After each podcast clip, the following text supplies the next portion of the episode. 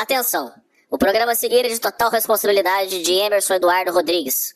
Se trata de um áudio documentário totalmente imparcial dedicado ao lado dele das histórias. Nós não apoiamos e não concordamos com qualquer discurso ou atitude criminosa e não necessariamente concordamos com o que é dito pelo Emerson. A função desse áudio documentário é apenas dar o direito que ele conte os fatos sobre a visão dele e oferecemos o direito de resposta a qualquer pessoa que se sentir ofendida. Estamos apenas exercendo a função imparcial e jornalística de apresentar os fatos segundo a visão do acusado, assim como todo jornalista deveria fazer. Ouça por sua conta e risco. Um dos homens que atacam pela um internet. grupo suspeito de racismo e crimes de ódio foi alvo de uma operação da Polícia Federal. Segundo as investigações, eles praticaram Dossiê até atos de terrorismo. Emerson Eduardo Rodrigues. Foi no mesmo ano do que você se candidatou a vereador, você se casou com a Fabiana. É, e o casamento teria durado até 2008. E teria Não, acabado. não, não, não foi. no- Hum.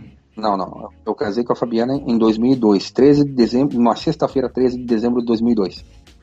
Ah, entendi. É, aqui diz que foi no mesmo ano. Tudo bem. 2002. Não. E aí aqui fala que o casamento durou até 2008 e que teria acabado após diversas traições durante as suas viagens de serviços, em que a última teria sido no Rio de Janeiro com a, a sua então amante na época, que, aqui consta que é a Rafaela. Sim. E aqui diz que a, a traída, a, a não quis saber de conversa, te expulsou da vida dela. Você tentou reatar com ela, levou a ela à Espanha para trabalhar como cuidadora de idosos, mas ela fugiu com o espanhol depois de um mês lá É, residente. não, deixa eu, deixa eu contar bem essa história, até porque para as pessoas que estão. As, as incoerências e contradições nesse, nessa, nessa coisa. A questão é a seguinte: a, Fabiana sabia que eu traía ela com a Rafaela, que eu fiquei com a Rafaela. A própria Fabiana foi pro Rio de Janeiro, ficou comigo lá no hotel, e depois de ficar com a Rafaela. A Fabiana realmente ela gostava muito de mim, e eu fiz a Fabiana sofrer muito. Então, é, realmente eu traí ela com muitas mulheres, e fiz, eu sofri, eu, eu fudi com a vida dessa mulher. Então, assim, eu até peço perdão por isso, por um lado, mas por outro, ela também fodeu minha vida quando, é, enfim, a coisa se voltou. Ela simplesmente se vingou bonito também, né, depois disso. Mas é uma coisa de já mais longa ainda. O que acontece é o seguinte, é, é, na verdade, a, a Fabiana, é, ela sabia que eu tinha um caso com a Rafaela, tal, a gente ficou, ela foi pro Rio de Janeiro, ficou comigo também, então eu comi as duas, era uma, uma espécie de harém.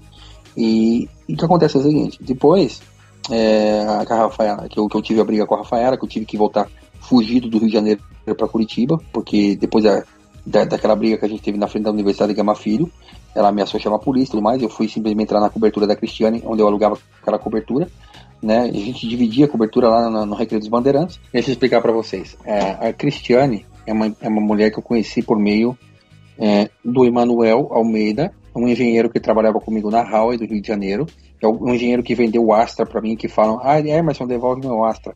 Na verdade é o seguinte, eu não sei, talvez pode até ter a participação desse Emanuel na internet, porque muitas coisas do Silvio Querich eu mandei para ele depois. É, e, e ele até me contatou depois, agora recentemente pelo LinkedIn, eu, eu, eu contei a história da Rafaela, ele ficou calado, não falou nada, e aí eu simplesmente achei, eu achei meio suspeito e, e bloqueei ele, entendeu? Eu não posso baixar tanto, tá? Eu tenho que. Então, assim, o que aconteceu é, é que. Tá, por favor. Então, assim, é, que acontece é o seguinte: o Emanuel, ele. é, ele, ele me apresentou, né, a Cristiane, como uma pessoa que poderia me alugar um quarto na, na cobertura dela lá, né? E era uma cobertura muito grande, que ela tinha, na verdade, ganhado por meio de uma separação do ex-marido dela, que tinha um, espaço lá no, no Ceasa, e ela tinha umas três filhas, e essas três filhas, ela fazia alien- alienação parental descarada, né? Ela falava assim, ó, se você não me der 3 mil reais, você não vai, não vai ver suas filhas. E as filhas, eu quero ficar com meu pai, eu quero isso, eu não quero mais ficar com você e tal. E, ah, mas como é que você vai ser isso? Então, uma- era uma alienação parental fodida. E ela, essa Cristiane, era gostosona, era uma, tinha uma bunda gigante, era gostosa. Isso era gostosa. É, e tinha, ela alugava uma, uma cobertura de cima para um, um rapaz que era homossexual e, um- e uma outra em uma outra parte ela alugava para um para uma modelo que era uma modelo que inclusive eu levei ela para o Rio de Janeiro de carona né é, na época E eu me lembro muito bem disso. Então eles faziam muitas, é, ela fazia muitas festas, ela levava o professor de educação física dela lá na casa dela, ela tinha um amigo da polícia civil, entendeu? É, que ela levou lá, entendeu? Que um dia eles fizeram uma festinha sexual lá e que ela, enfim, aí virou uma, virou uma putaria violenta, entendeu? Nem quero entrar nesse mérito porque é uma coisa, enfim, que as pessoas vão falar, porra, é sempre o mesmo tema tal, mas é, é, é o que aconteceu. E a Rafaela tava junto, entendeu? Então, é, a Rafaela conheceu ela porque porque eu levei a Rafaela várias vezes lá e a gente ficava lá, entendeu? Então, lá que começou a rolar, a gente ia pra piscina e tudo mais, entendeu? Então, assim, inclusive com a minha última namorada aí no Brasil, a Rita Ligeski, quando eu fui pro Rio de Janeiro tirar umas férias com ela, eu passei na, na frente da, da cobertura onde a gente ficou. Caso a polícia chame a Rita para falar, para depor, é, ela, pode, ela pode depor que ela realmente é, passou comigo na frente da casa dessa Cristiane. Bom, tudo bem. Então o que aconteceu é o seguinte: a, e a Rafaela fazia esses negócios de hoje, esse negócio e tal. Eu cheguei a bater meu carro algumas vezes lá no Rio de Janeiro, por causa da Rafaela, porque a Rafaela fazia um terror na minha cabeça, entendeu? E uma vez ou outra ela fazia um, um terror psicológico fodido, que eu esquecia documento, aí eu parava, era parado pela polícia coincidentemente, aí eu suborn, subornava os caras. Uma vez a gente foi subornado lá no Meyer.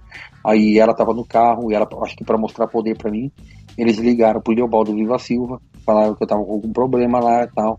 E aí o, o, o comandante ligou lá e não sei, liberou a gente. Enfim, para mostrar poder, eu acho, na minha opinião, lá no Meyer. Que eu fiz uma conversão proibida, a polícia me parou, eu falei, agora fudeu, tal, tal, tal. Tinha esquecido o documento em casa, então tava cheio de BO, cheio de problema. E, enfim, bom, pois nada. É, aconteceu foi assim, isso. Aí eu aluguei aquela cobertura no Meyer, depois que eu saí do. Eu, quando eu, eu, eu, morei um tempo na casa da, da Maria da Vila Silva, que era a mãe da Rafaela. Aí a Dona Maria, Dona Maria, o cacete, aquela velha louca lá, aquela cafetina, ela simplesmente é, falou: Ah, não, vocês não quero, não quero mais que vocês fiquem aqui, até porque eu tava vendo coisa demais, né? Ela levava muito homem para casa. E assim, eu acabei me envolvendo no meio promíscuo muito grande, cara, que é, ina, é, é, quase que inacreditável falar essas coisas, cara, mas o Rio de Janeiro, quem conhece ali, é praticamente uma terra da fornicação, aí, dependendo das pessoas que vivem ali. É, acho que cada um faz o que quiser da sua vida, tal, mas enfim, é o jeito que vive. É, no Rio de Janeiro, antes, até eu cheguei a trabalhar em Pará de Lucas, um, acho que em 2000 e, em 2003 eu trabalhei num projeto aí com o Alexandre Lorega, né? E, e, eu fui trabalhei com o pessoal da GE Fanuc aí no Rio de Janeiro, tal, fui fiz a programação aí na, naquela do Pier lá de Angra dos Reis, dos PLCs e tudo mais, da Siemens e da GE Fanuc. Bom, voltando a falar da Huawei. Aí na Huawei, né, eu conheci, eu fui contratado pelo Eduardo Volstransky, né? Eu tinha deixado o projeto é, em El Salvador, tal, depois eu fui para Irlanda, eu, eu, deixei o projeto na Irlanda, eu estava no projeto na Irlanda, trabalhando para o O2 Vodafone, larguei aquele projeto para poder ficar com a Rafaela, quando a Rafaela falou assim, vem para o Rio de Janeiro, vem ficar comigo. E eu larguei o projeto para poder ficar com ela. Só que antes de largar o projeto, eu fechei um outro projeto no Rio de Janeiro, que era um projeto da Huawei. E é difícil você alugar um apartamento assim de cara, assim, sabe? Não é tão, não é tão fácil. Por isso que eu, eu fui por esse meio de ver um, um, um quarto numa cobertura, um, num lugar bom que eu pudesse ficar com ela, que eu pudesse. Né? Mas isso veio só depois, porque é, no começo a gente ficou na casa da mãe dela e a mãe dela não, não queria que eu ficasse, né? É, porque eles traziam muito macho lá para casa, era um, era um negócio de louco, entendeu? E depois eu acabei indo para esse negócio da Cristiane, que na verdade quem me indicou para ficar com essa Cristiane, na, na, cobertura dessa Cristiane foi o engenheiro da Huawei, o Emanuel Almeida, que me vendeu o Astra dele, o Astra Plata, com um banco de couro e tudo mais. Ele era um engenheiro lá e eu me apaixonei naquele carro. E a gente foi lá fazer um financiamento no Banco Real e eu acabei comprando o carro dele. Então, ó, e ele, na verdade, através de uma amiga dele, aquela mesma amiga que ele queria me apresentar, ela me indicou para eu alugar cobertura lá no Recreio dos Bandeirantes. E aí eu acabei levando a Rafaela para lá e aí a coisa aconteceu. Então, assim, eu, eu, essa, essa Cristiane, ela participava das festas do Romário, era uma mulher bem relacionada lá no Rio de Janeiro, ou seja, ela é uma mulher que tinha um bom relacionamento com gente da alta sociedade aí no Rio de Janeiro. Então, a gente que se, acabou se conhecendo, ela fazia, e ela fez uma amizade muito grande com a Rafaela. Tanto que no dia que eu, eu tive a briga com a Rafaela, que a Rafaela depois abriu um, um processo de Maria da Penha contra mim, né? É, eu simplesmente vi que a merda ia ser uma merda grande. Tanto que depois eu fui saber que a, a mãe dela, que não tinha nada a ver, que não, não nem no local, abriu uma denúncia falsa contra mim também. Que eu tinha, né? Eu tinha batido nas duas, que era uma mentira. Ela fez aquilo só para botar fogo. E a fama da Maria da Ajuda já era bem conhecida, porque ela ela chantageou uma vez o bispo Romualdo Panceiro, dizendo que ia denunciar o Vicente por estupro e tal, que era uma mentira. Depois eles entraram num acordo e tal. O Vicente, que era marido da Rafaela. Enfim, é gente assim, que faz negócio de acusação falsa, que já vinha depois fazia tempo. Bom, quando deu uma merda com a Rafaela, eu simplesmente peguei o carro e fui direto para a cobertura. E liguei para o Eduardo von Stransky, o Eduardo von Stransky, que era meu project manager do projeto da Claro, Huawei, e falei, Eduardo, estou pedindo as contas aqui, tal, terminou o projeto, ah, me pintou um outro projeto, e eu contei toda a história da Rafaela. Falei, ah, meu mulher é um psicopata, tá, tá, tá, vai me foder minha vida. Liguei para, bom, eu tinha uma treta fodida também com uma outra project manager, que era a Gabriela de Ferraz Catrambi. Estou falando isso com nomes que é para localizar, que é para as pessoas saberem. Trabalhei com trabalhei com Silvério de Oliveira no projeto da Claro, no Rio de Janeiro, Espírito Santo. É que eu, eu não consigo falar mais baixo, desculpa. É, então assim, é, o que acontece assim? É, e tive essas tretas, sabe? E, porque eu tenho sempre um, eu tenho esse gênio explosivo que de alguma forma Ô, ô Emerson, desculpa perguntar, a gente tá atrapalhando você? Se estiver atrapalhando, a gente não quer atrapalhar, não, pelo não, de, forma Deus. Nenhuma, de forma nenhuma. Vamos continuar porque isso é muito importante pra minha vida e, e enfim, a gente precisa disso, a gente precisa concluir. É, mas, mas, a sua companheira não apoia você a falar essas coisas? Sim, apoia, ela apoia. Só que ela quer que eu fale um pouco mais baixo, só que meu tom de voz é um pouco mais alto. Entendeu? Então, assim, eu, também não posso marcar para outro dia, porque senão a gente vai jogar com a barriga e eu não sei o que vai acontecer no outro dia. Por isso que eu acelerei vocês tanto. Entendi. É, é porque, Emerson, só, só uma coisa. Agora, só para deixar claro, de qualquer forma a gente vai ter que dividir isso aqui em vários blocos, que ele não passou nem de, dois, de antes de 2010 ainda. Vamos fazer o seguinte, é, assim, eu tenho o Skype no meu, no meu celular, eu acho que eu vou sair de carro aqui, é porque não tem outra, não tem outra opção, cara. É, eu, eu, pego, eu tenho o Skype no meu celular e eu tenho, eu tenho um plano 4G ilimitado aqui. É, eu posso fazer uma ligação daqui a uns 10 minutos, porque assim, ela vai ficar falando toda hora aqui. Eu, ela tinha concordado comigo que eu ia fazer essa, essa live com vocês aqui, mas enfim, é porque é, é, falo alto, ela, enfim, é, uma forma de, de tentar interromper, mas enfim, é, o que, que, eu posso fazer? É, eu vou, eu vou, eu vou fazer o seguinte: se vocês se importam de eu ligar para vocês daqui a 10 minutos, não, não. Não, não, tudo, tudo bem. bem. A gente fica no aguardo então. E, sim, eu vou, eu vou retornar para vocês daqui a algum tempinho. Eu vou lá pro carro, que acho que é melhor, porque daí a gente não tem nenhum problema, tá bom? Tá tranquilo. Só uma pergunta, só uma pergunta inocente. Não tem nenhuma chance da gente conseguir só um trechinho de falar com ela ou não? Sem informação pessoal, nada? Não, é, não, não. É que daí senão eu exporia ela. Eu colocaria. Mas enfim, vocês podem escutar ela. Eu faço sempre algumas lives no Twitch. E ela tá sempre por aí e tal. Então, assim, é... é, que a gente só queria perguntar pra ela sobre o atentado, as, as falsas ameaças de, de atentado da bomba. Ela não poderia só falar pra gente como, é como é que tá a situação aí? Tá. Só isso.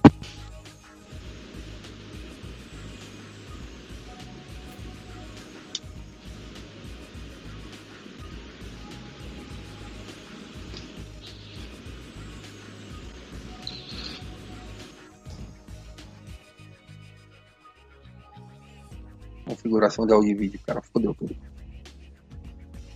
Ai, Deus. Alô? Alô? Oi? Ah, é, é, Tica, eu vou chamar ela de Tica aqui para quem não fale o nome aqui para não sair. Sem problema, não, imagina, imagina. Aqui, eles querem perguntar a questão de como é que tá as ameaças à bomba que estão fazendo aqui. Se você pode dar um depoimento de como, do, do que está acontecendo, por favor, fale. E aí explica, porque, enfim, como a gente teve que alugar aqui, bom, é complicado, não quer que faça muito barulho, mas por isso que eu vou dar uma saída até para que eu, eu, eu, possa falar isso aí, nem que eu fique 10, 10 horas da manhã aqui, não tem problema. Eu, a, o, vocês são o limite. É, vem cá, Tica, é, fala com eles aqui sobre essa questão da, do, do, do que está acontecendo aqui. Eu acho que até você tem uma voz mais. Agora foi. Tem câmera? Não, não, não, não tem câmera. Olá. Olá. Oi, boa noite. Boa noite. Boa noite nós estamos fazendo o dossiê do seu companheiro, a gente vai fazer, a tá fazendo o dossiê mais completo, que ele vai contar, ele tá contando tudo. Sim. E a gente queria saber como é que tá a situação, por favor, que a gente ficou é, é, sabendo dos fal, do falso atentado à bomba que estão fazendo no, no nome deles. Você poderia contar pra gente desde o começo o que, que aconteceu, como é que tá esse rolo e como é que tá a situação de vocês? Tá, é, o que tá acontecendo é o seguinte, o que aconteceu, né? Isso começou semana passada, na sexta-feira. Uh, o Emerson recebeu um e-mail. Vocês estão me ouvindo? Sim. Sim, sim. Vale, beleza. a, o Emerson recebeu um e-mail. a- não sei se o Emerson passou esse e-mail para vocês, falando que falando que que ele estava vivendo em, em Tarragona e, e que se e que se não dessem ah, 100 mil euros para ele e mais a cidadania espanhola é, ele ia colocar bomba em tudo que é lugar, principalmente na, na Guarda Civil, né? Estimou que eu Sei. Na Guarda Civil.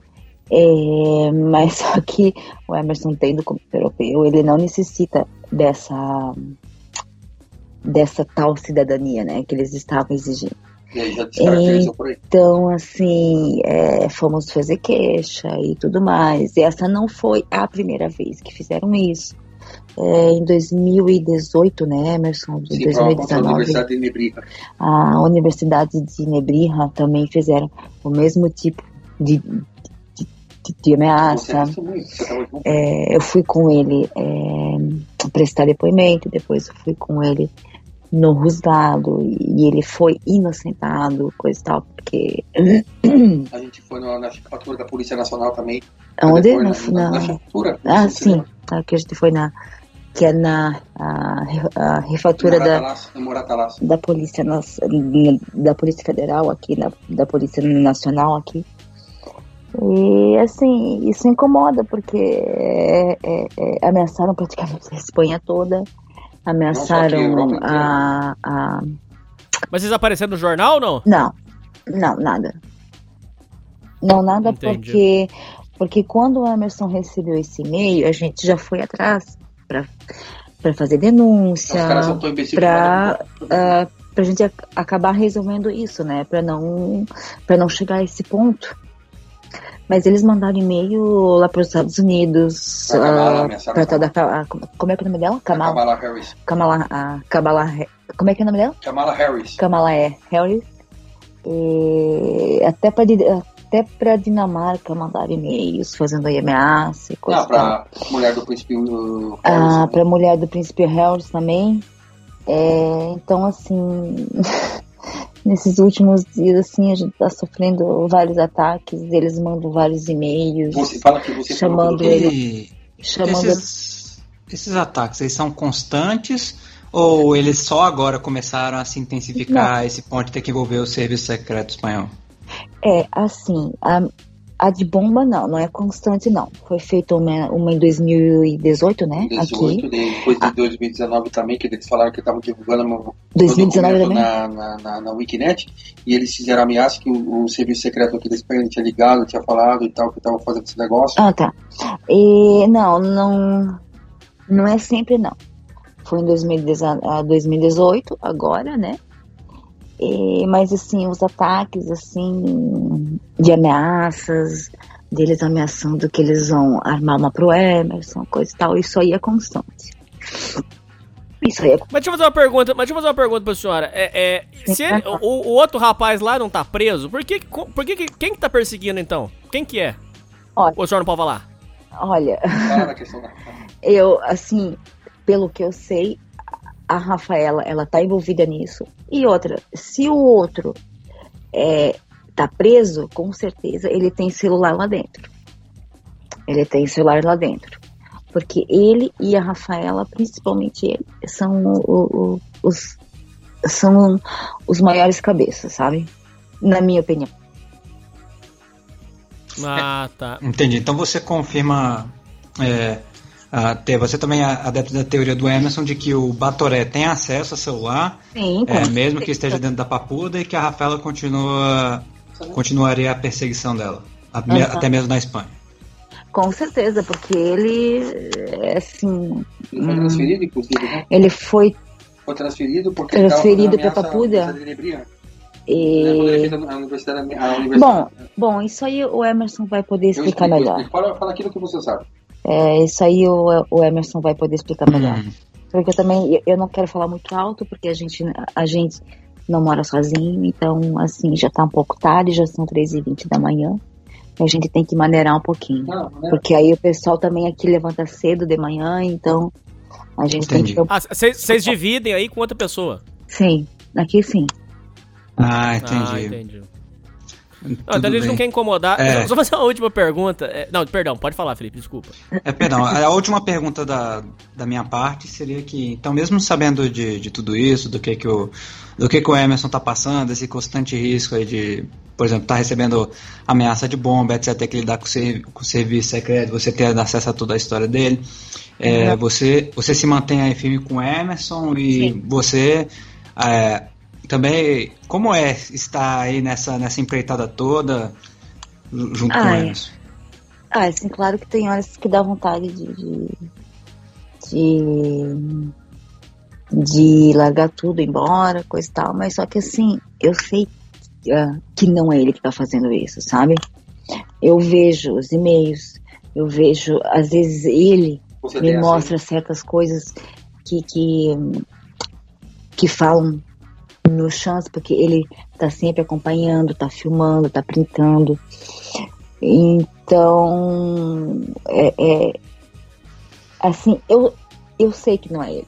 Eu sei que estão, ah, que estão o, tempo todo armando contra ele. Claro, fácil não é. fácil não é. Mas quando a gente faz uma escolha, a gente tem que. Bom, eu sabia, né? Quando eu conheci ele, em 2017. Eu sabia disso É. tudo. Então, não. A escolha foi minha. E já que eu escolhi, então eu tenho que manter firme, né? É, eu quero fazer só a última pergunta da, da- da minha parte. É, só as- é, duas últimas perguntas pra matar. Tá. É, deixa eu fazer. é, você, no caso, assim, é, desculpa a pergunta, até indelicada, mas é porque é, as, as histórias do Emerson são muito absurdas, são surreais. É, tudo que ele fala é verdade? É, Você confirma tudo? Olha, ah, tudo, tudo, tudo. Eu, eu não posso afirmar, porque eu tô com ele há pouco tempo, né? Eu conheço ele desde 2017. Então, é, tudo eu não posso afirmar. Eu posso afirmar o que eu venho vendo desde. Eu posso Uhum. afirmar o que eu vejo. Mas pelo que você vê dele, você, con- você confia, confia nele, no que ele lhe diz. Sim, confio. Porque ele parece ser um cara, um cara louco, um, um psicopata, né, e tudo mais o que falam sobre ele, mas ele não, não é. Não é. Uhum. Ah, Sim, um pouco louco. Um pouco louco pode ser é, bocudo, é, fala, um- né, exagera um pouquinho no que fala, assim, mas é, é tipo, como é que eu posso te falar? Ah, tudo que ele fala tem fundamento.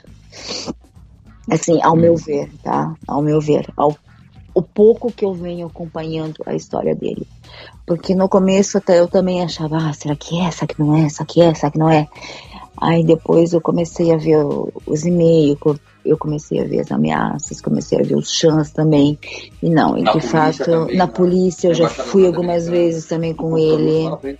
Ah, aquela vez que ele ficou lá nos Estados Unidos, o, o FBI. o, o FBI devolveu o computador e o HD dele, tá? Se ele é, é, é, se ele fosse realmente o que falaram, jamais. Bom, ele nem teria saído de lá. Ele nem teria saído de lá. É, agora só a última, da, da última mesmo pra matar. Eu perguntei isso pro Emerson, mas é, eu quero perguntar pra você. Por que, que vocês não pegam? Presta atenção, vocês estão bem, estão tranquilos, estão recebendo em euro. Por que, que vocês não somem da internet, arrumam um paizinho, vai pra lá, some, esquece disso aí, porque eles não tem como achar vocês. Sim, Some? é assim, é o que a gente já conversou várias vezes, mas é como o Emerson disse, ele tem um nome pra limpar. Nem tanto por ele, mas, mas pela família dele, pela mãe, pelo pai dele, que acabou ah, tendo aquela vez aquele infarto por conta disso tudo, sabe? Mas é por isso. Chamaram de pedófilo. Não... E, e, e outra, chamaram ele de pedófilo. E não Seria que eu acho que é a pior coisa que tem. É pior do que se chamar de gay, qualquer outra coisa. É a pior coisa que tem. Você, você ser chamado Não, de mas isso aqui é pedófilo. O pedófilo é...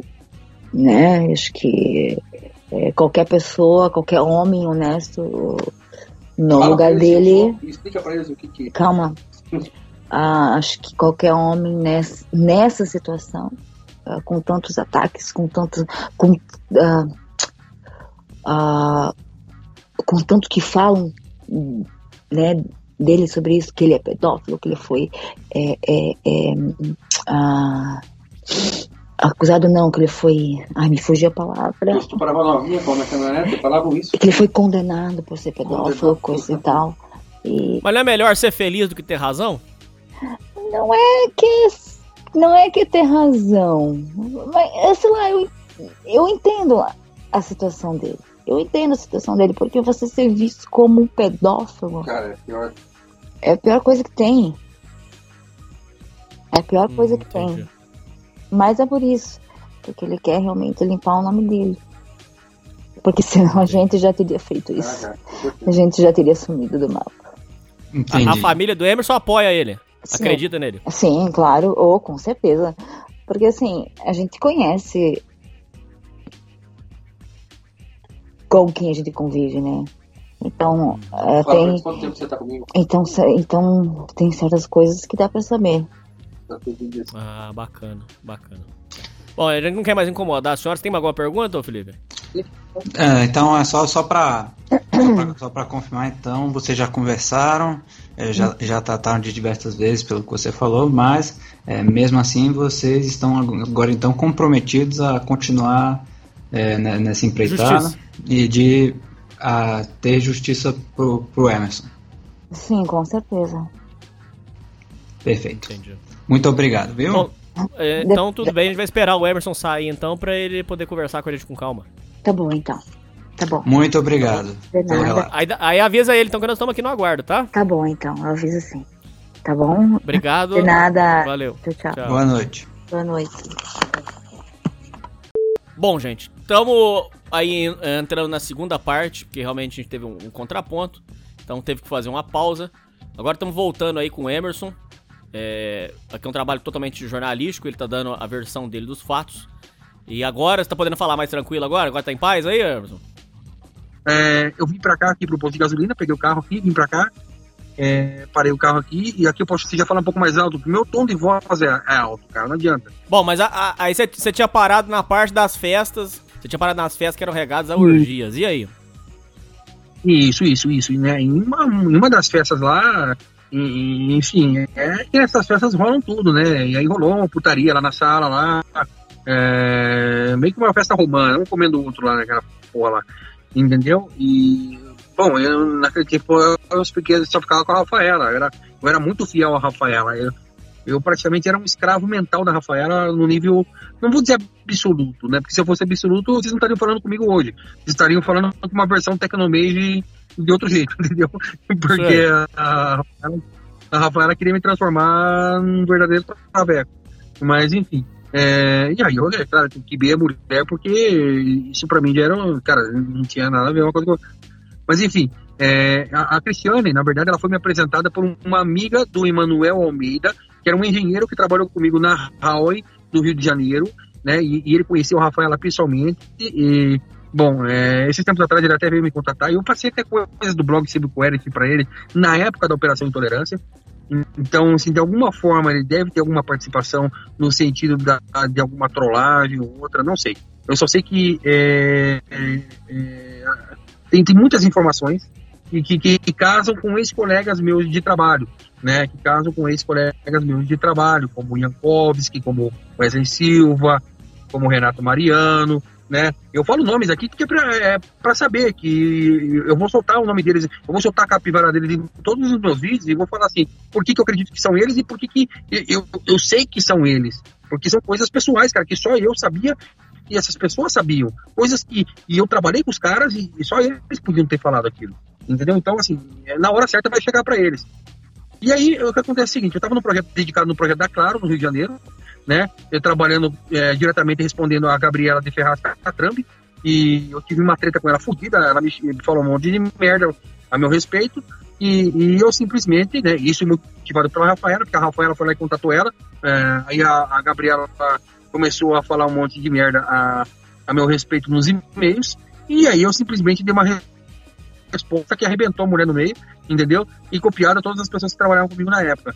É, e o meu chefe direto lá era o Eduardo Von Stransky, que é o cara que me contratou, né? E tinha um outro lá, cara, que esqueci o nome dele, cara, agora, é, que era o direto para Huawei, que esse também era importante. Então, assim, eu tô falando desses nomes que é para as pessoas confirmarem e ver, não, é, realmente é verdade, o cara não tá mentindo, não tem como. É, não tem como, porque a Rafaela tá dizendo que não, nunca teve um caso comigo, mas enfim. Quem sabe, sabe. É, então, assim, eu trabalhei também com o Silvério de Oliveira, e, e, e que era que eu já tinha trabalhado num projeto anterior com ele, com o Carlos Dalar, né, que tinham descoberto que não era, não era um engenheiro formado, mas é um engenheiro que passou na, na, na, nas entrevistas técnicas, é um engenheiro que foi aprovado, é um engenheiro que sabia fazer o trabalho, é um engenheiro que sabia fazer configurações e tudo mais, exatamente como eles queriam. Então, assim, de repente, só por causa da porra de um papel lá, é, chutou o cara pra fora, porra. Entendeu? Enquanto aqui na Europa, nos Estados Unidos, isso, isso não vale nada, cara.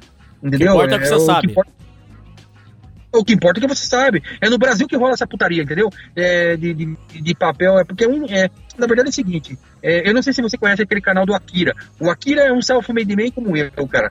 Mas ele, ele é um cara que não fodeu com a vida por causa de mulher como eu fudi. Entendeu? Então, assim, mas o Akira é um dos caras que mais me inspiram no sentido, assim, de, de ser um profissional, né, é, daquele nível. O cara é o cara que, simples, que simplesmente faz por merecer, entendeu? É o cara que é um self-made man. E é isso que eu sempre deixei claro. E eu sempre odiei parasita. Talvez eu tenha sido perseguido pelo Estado brasileiro, porque eu sempre mandei a real nos parasitas públicos. É, um monte de concurseiro, é, às vezes é um cara que se encosta numa teta, e ah, não, eu quero mamar, quero se encostar. É, porra, porra, mas você tá, você tá mamando é, em, em quem, porra, quem tá se fudendo pra pagar imposto e tudo mais, é, não importa, é ele que tá pagando. Então, assim, eu já vi cada coisa bizarra desse povo aqui que me revoltou, cara. Aí vi um guardinha de merda, às vezes, aí, que tem multa na rua lá ter fora da tua vida, cara, por nada, cara. Às vezes por nada, cara, por uma, uma bobeirinha de nada, te, te, te- te arranca o salário do mês e tal. E os caras não estão nem aí, enquanto eles pegam o carro e saem fritando pneu, é, fazendo loucura, entendeu? Eu já vi tanto caso assim.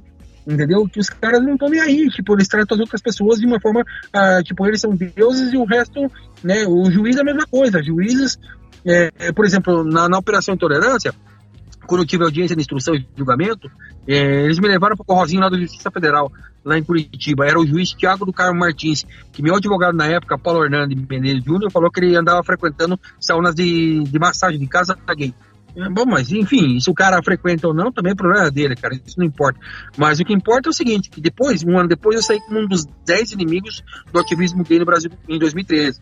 Isso é um detalhe. A outro é que o cara, naquele dia lá, um policial japonês lá, ele chegou lá embaixo e me deu um tapa na cara e falou: Isso aqui, ó, isso aqui eu tô te dando é por causa do juiz Tiago no Carlos Martins, tá? Que você fica guardado na tua mente. Foi o que ele falou pra mim. É um recado do juiz. Aí eu, porra, eu subi na, eu subi na audiência, algemado nas mãos e nos pés, entendeu? Pra me humilhar perante a minha família, minha, como um criminoso, como um, como um genocida. Desse cara. O crime que eu fui condenado, cara, se você for analisar juridicamente, não era pra fazer aquele espetáculo circense que foi Operação Intolerância. Ou seja, o- a pena que o cara me deu, eu devia ter cumprido em liberdade. Veja, a Mas, Rena ô, Júnior ô, fez Emerson, a- deixa eu fazer só uma trava na sua história. A Wikipédia consta um artigo. É, não, consta uma nota da Wikipédia aonde você, ou alguém se passando por você, mas imagino que seja você, tava tentando alterar o, a postagem da Wikipédia sobre a Operação Intolerância. Eu, é, só que a Wikipédia não é. Por isso que eu falo que a Wikipédia não é uma fonte. Então, a Wikipédia ba- barrou você. O moderador da Wikipédia falou que se você tentar de novo, você vai levar um permaban. Como é que foi essa história que você tentou alterar lá? O que, que foi? É, na verdade, eu fui colocar a versão verdadeira dos fatos, só que eles querem colocar a versão deles dos fatos. Entendeu? Por isso que eu, eu vejo que a, a, a Wikipédia é, na verdade, uma fonte de desinformação, né? É, não é uma fonte credível, e eles podem me dar o permaban e eles que se fodam, porque são um bando de mentirosos que querem fortalecer a versão do sistema, entendeu? Então, assim, é um bando de psicopatas que tá lá para difamar essas pessoas da mesma forma como faziam na Rússia comunista ou em qualquer outro. É, é tática de subversão cultural. Ou seja, eles, eles querem reescrever a história né, do jeito deles. Então, assim, é, é por isso que eu entrei em contato com a Wikinet. Eu tinha até tive me confundido, eu achava que era Wikipédia, porque assim, eu tô no 380, tô no- eu tô no 380 volts toda hora, entendeu? Ou 440 mesmo aqui, sabe? É, é 200 mil volts, 220 mil volts de, de tensão, porque se eu não me manter nesse pique, meu amigo, o bicho me come, é correr, o bicho pega, se ficar o bicho come. Então, assim, é, eu tenho que me defender, cara, porque velho, se eu deixar por isso mesmo, é o que eu falei pro, pro, pro amigo aqui, o teu amigo, é simplesmente o seguinte, cara, é, se eu deixar a coisa rolar, eu, eu vou ser o, o pedófilo do planeta, cara, entendeu? Enquanto isso, a Lola jamais falou do pedófilo Eduardo Gaevski, que na verdade é, a, aquela operação intolerância foi para desviar o foco do Eduardo Gaevski, que depois o único jornalista sério que denunciou foi o Ucho Haddad, que foi perseguido pela Grace que era ministra-chefe da Casa Civil, entendeu, na época, e foi para desviar o foco do pedófilo Eduardo Gaevski. E nisso a Joyce Hassman alimentou a fogueira, falou que eu era mentor do massacre do Realengo. Eu falei, não, essa puta deve estar. Tá porque assim, eu falei para vocês que eu tive um caso com a Joyce Hassman, justo naquele período que ela não era famosa. Eu conheci ela no Shopping Park Barigui, lá em Curitiba. Eu tô falando aqui, Joyce Hassman, você tá ouvindo, eu quero que você negue. E se você é, é, é, mulher, essa, essa fodona, essa, essa dominatrix que você sempre pintou pra galera aí, entendeu? Então pinta, me enfrenta numa, na porra de um hangout, entendeu? Porque você sabe que eu tô falando a verdade, entendeu? E, eu comi você no hotel chamado Pompadour, onde você tinha, depois de, de, de, ter comido uma comida pesada, você ainda cagou na porra da minha barriga, entendeu? Então assim... é, não, Emerson, a gente vai chegar né, nessa história com muitos detalhes, mas, por favor, vamos... entendeu? Me, me, me perdoe, porque eu, vou pegando pique aqui, é igual o carro, não, não. meu amigo, o carro não. A hora que pegou, vai. Tem, tem, tem problema não, mas a gente vai chegar nessa história da, da indigestão mais pra frente, pode deixar. Mas, mas enquanto isso. Hum. Mas enquanto isso, é, vamos, vamos de onde a gente parou. De que seria. De que é, você estava naquela situação de festa, não sei o que, com com a Cristiane e tudo mais, traindo a, a Fabiana. É, veja, é, quando, quando eu comecei a me envolver com a Rafaela no Rio de Janeiro, para vocês entenderem o, o, fio da meada, o porquê disso tudo, a Rafaela, é, é, ela sabia que eu já tinha participação em algumas comunidades masculinistas. Tanto que ela me viu e ela me proibiu. Uma vez lá no, no Meyer, ela chegou a me bater com um cinto, ela me deu uma surra de cinto lá, lá, no, lá no Meyer, e eu não tive reação, cara. Eu simplesmente. E, e ela se lembra, ela sabe que eu tô falando isso, que é verdade. E depois foi lá e deu gostoso para mim e falou assim: não, você não vai mais mexer porque eu sou mulher suficiente para você e você vai fazer o que eu tô mandando. E, e enfim, aquela, aquela dominação mental fodida. Entendeu? É um, é um, um mindfucker fudido. É um, um mindfucker fudido. Então, assim, é, e, e assim, é, o que aconteceu? É, eu parei de postar por um tempo e tal, é, e ela começou com o MK Ultra dela lá tentando me induzir a a levar dedada, essa porra toda. E eu falava, não, não é Beijo assim, grego você levou? Linguada? Não, linguada sim, mas dedada não. Isso, uma, coi uma coisa que eu ia, eu ia até perguntar também. É, há, há muitos relatos dizendo, até que a Wakenet disse que relato seu de que você bebia bebia mijo da Rafaela. Como é que era essa história aí? Eu, eu expliquei para você em off, né, como é que aconteceu. A primeira vez a gente tava indo lá pra vista chinesa, lá no, acho que a Floresta da Tijuca. A gente tinha saído lá do Rio de Janeiro, eu fui visitar o Jardim Botânico, e, e daí ela falou assim: Você gosta mesmo de mim? Ah, um fetiche. É, daí ela falou assim: Vem cá, vamos naquela fonte ali. E daí tá, beleza, ó, eu quero mijar na tua boca, você vai tomar tudinho, não vai deixar soltar nada. Porra, eu eu tinha um tesão naquela mulher que era uma coisa de louco. Ela não tá toda. Naquele vídeo, ela, ela mantendo a relação com os negão lá, ela tá meio acabadinha, mas eh, antes aí ela se vestia bem e tal. Ela sempre se vestia de forma elegante e tal. Às vezes de uma forma simples, mas saía sempre com elegância. Ela não, não parecia aquela. E era branquinha, tinha bucetinha rosinha tal, tal, tal entendeu? Tava limpinha. Eu falei, não, não tem, era cheirosa também. Eu comprava, eu gastava, eu gastei muito dinheiro com ela no Rio de Janeiro, porque a gente ia comprar os cremes dela, é, vaginal, esses troços todo, de limpeza. Então era, era muita coisa. Então, eu falei assim, tipo, não foi uma coisa nojenta. Até que o xixi dela tinha um gosto meio que de água, assim, não era aquela coisa ferrosa, entendeu? E a mulher sentou lá e falou, vou mijar na tua boca. Eu, eu, eu também. Tá, mas beleza, cara. E, e, e, isso aí, vamos dizer assim, é até aceitável. Outra coisa seria ela querer cagar. Até que quis, né? Lá no, lá no, lá no apartamento da Cristiane, quis. Eu falei, não, aí, aí, aí já é demais, entendeu? Cagar também já é demais. Aí já é outra coisa que. Mas ela tomar o xixi, o xixi da mulher foi em, acho que duas ou três ocasiões a mais aí. Foi na, naquela da floresta da Tijuca, uh, desculpa, lá da, da, que a gente tava indo pra vista chinesa. E depois disso, cara, eu nunca mais tive esse fetiche com mulher nenhuma. Eu até acabei pegando um nojo, cara. Porque, eu não sei, cara, eu, como, como foi o caso da Joyce, quando né, a gente teve aquele negócio no Hotel Poupador lá em Curitiba, lá perto de Colombo, né, na verdade, que é perto da Polícia Federal lá de Curitiba, inclusive, por coincidência. É, eu falei, pô, fiquei com medo de comer o cu das mulheres, porque, porra, cara, a mulher pede pra comer o, o tobinha dela lá, e, e eu tenho medo que a mulher dê uma cagada lá e, cara, é uma coisa que, não sei, que me afeta, cara, é igual tocar num cadáver, cara. Então, assim, esse negócio de merda aí eu não tô envolvido. Mas o xixizinho da mulher até que foi, entendeu? Eu, eu, eu, falei assim, cara, é verdade, é verdade, cara. Porque se uma hora, se, se eu esconder, cara, vai aparecer, cara. O meu inimigo vai jogar. Então eu prefiro eu jogar coisa do que o meu inimigo jogar coisa e falar assim, ah, então tá, é, mas você, tá escondendo isso. Então, assim, a minha, a minha forma de combater esses, esses, esses psicopatas desinformadores que querem me incriminar a qualquer custo é eu jogar toda a verdade e deixar eles sem reação, não adianta. Eles vão, eles, vão combater Uhum. o quê, cara? Na verdade, É. não adianta. Então, assim, apesar de você, por exemplo, defender muitas, muitas das coisas do masculinismo, e até questão de, de honra e etc., por exemplo, quando, quando você falou do seu tempo no, no Grupo Nacional Socialista, é, por que você se, se envolvia nessa, nessas degenerações? Você não, não considerava que isso era que te rebaixava como homem, o beber o mijo da mulher?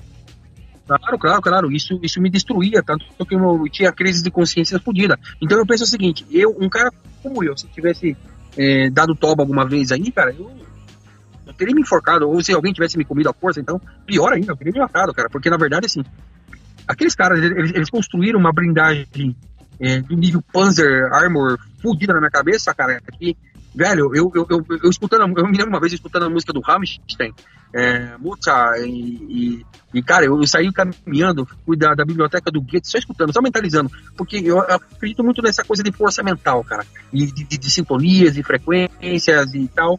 E, cara, eu, eu, não me sentia cansado, eu saí lá da Comendadora Araújo, lá do shopping Cristal Plaza, até o Instituto Goethe, na Praça do Expedicionário, que dá vários quilômetros, cara. E eu fiz aquilo ali num tempo recorde, caminhando, de a pé, assim, mas só escutando aquela música, cara. O ritmo, a frequência, não é de forma repetitiva. Aquilo, aquilo ali foi me dando força. E mentalizando a força dos Waffen-SS, porque aqueles caras eram verdadeiros guerreiros. Entendeu? Então, assim, não é porque eu tô querendo defender o nacionalsocialismo aqui nem nada. Eu tô falando a questão histórica. Aí o desinformador e a treta do Júlio Severo foi por causa disso. E o Júlio Severo ele começou a falar que tinha um negócio de pink suástica, cara. Isso, isso nunca existiu, cara. O cara é um desinformador sionista mentiroso que existe, cara. É um vagabundo mentiroso. E, e o Júlio Severo, eu acabei descobrindo muita coisa sobre ele, que estava envolvido com pedofilia também e tudo mais, e que, que inclusive participou de chances com o Olavo de Carvalho.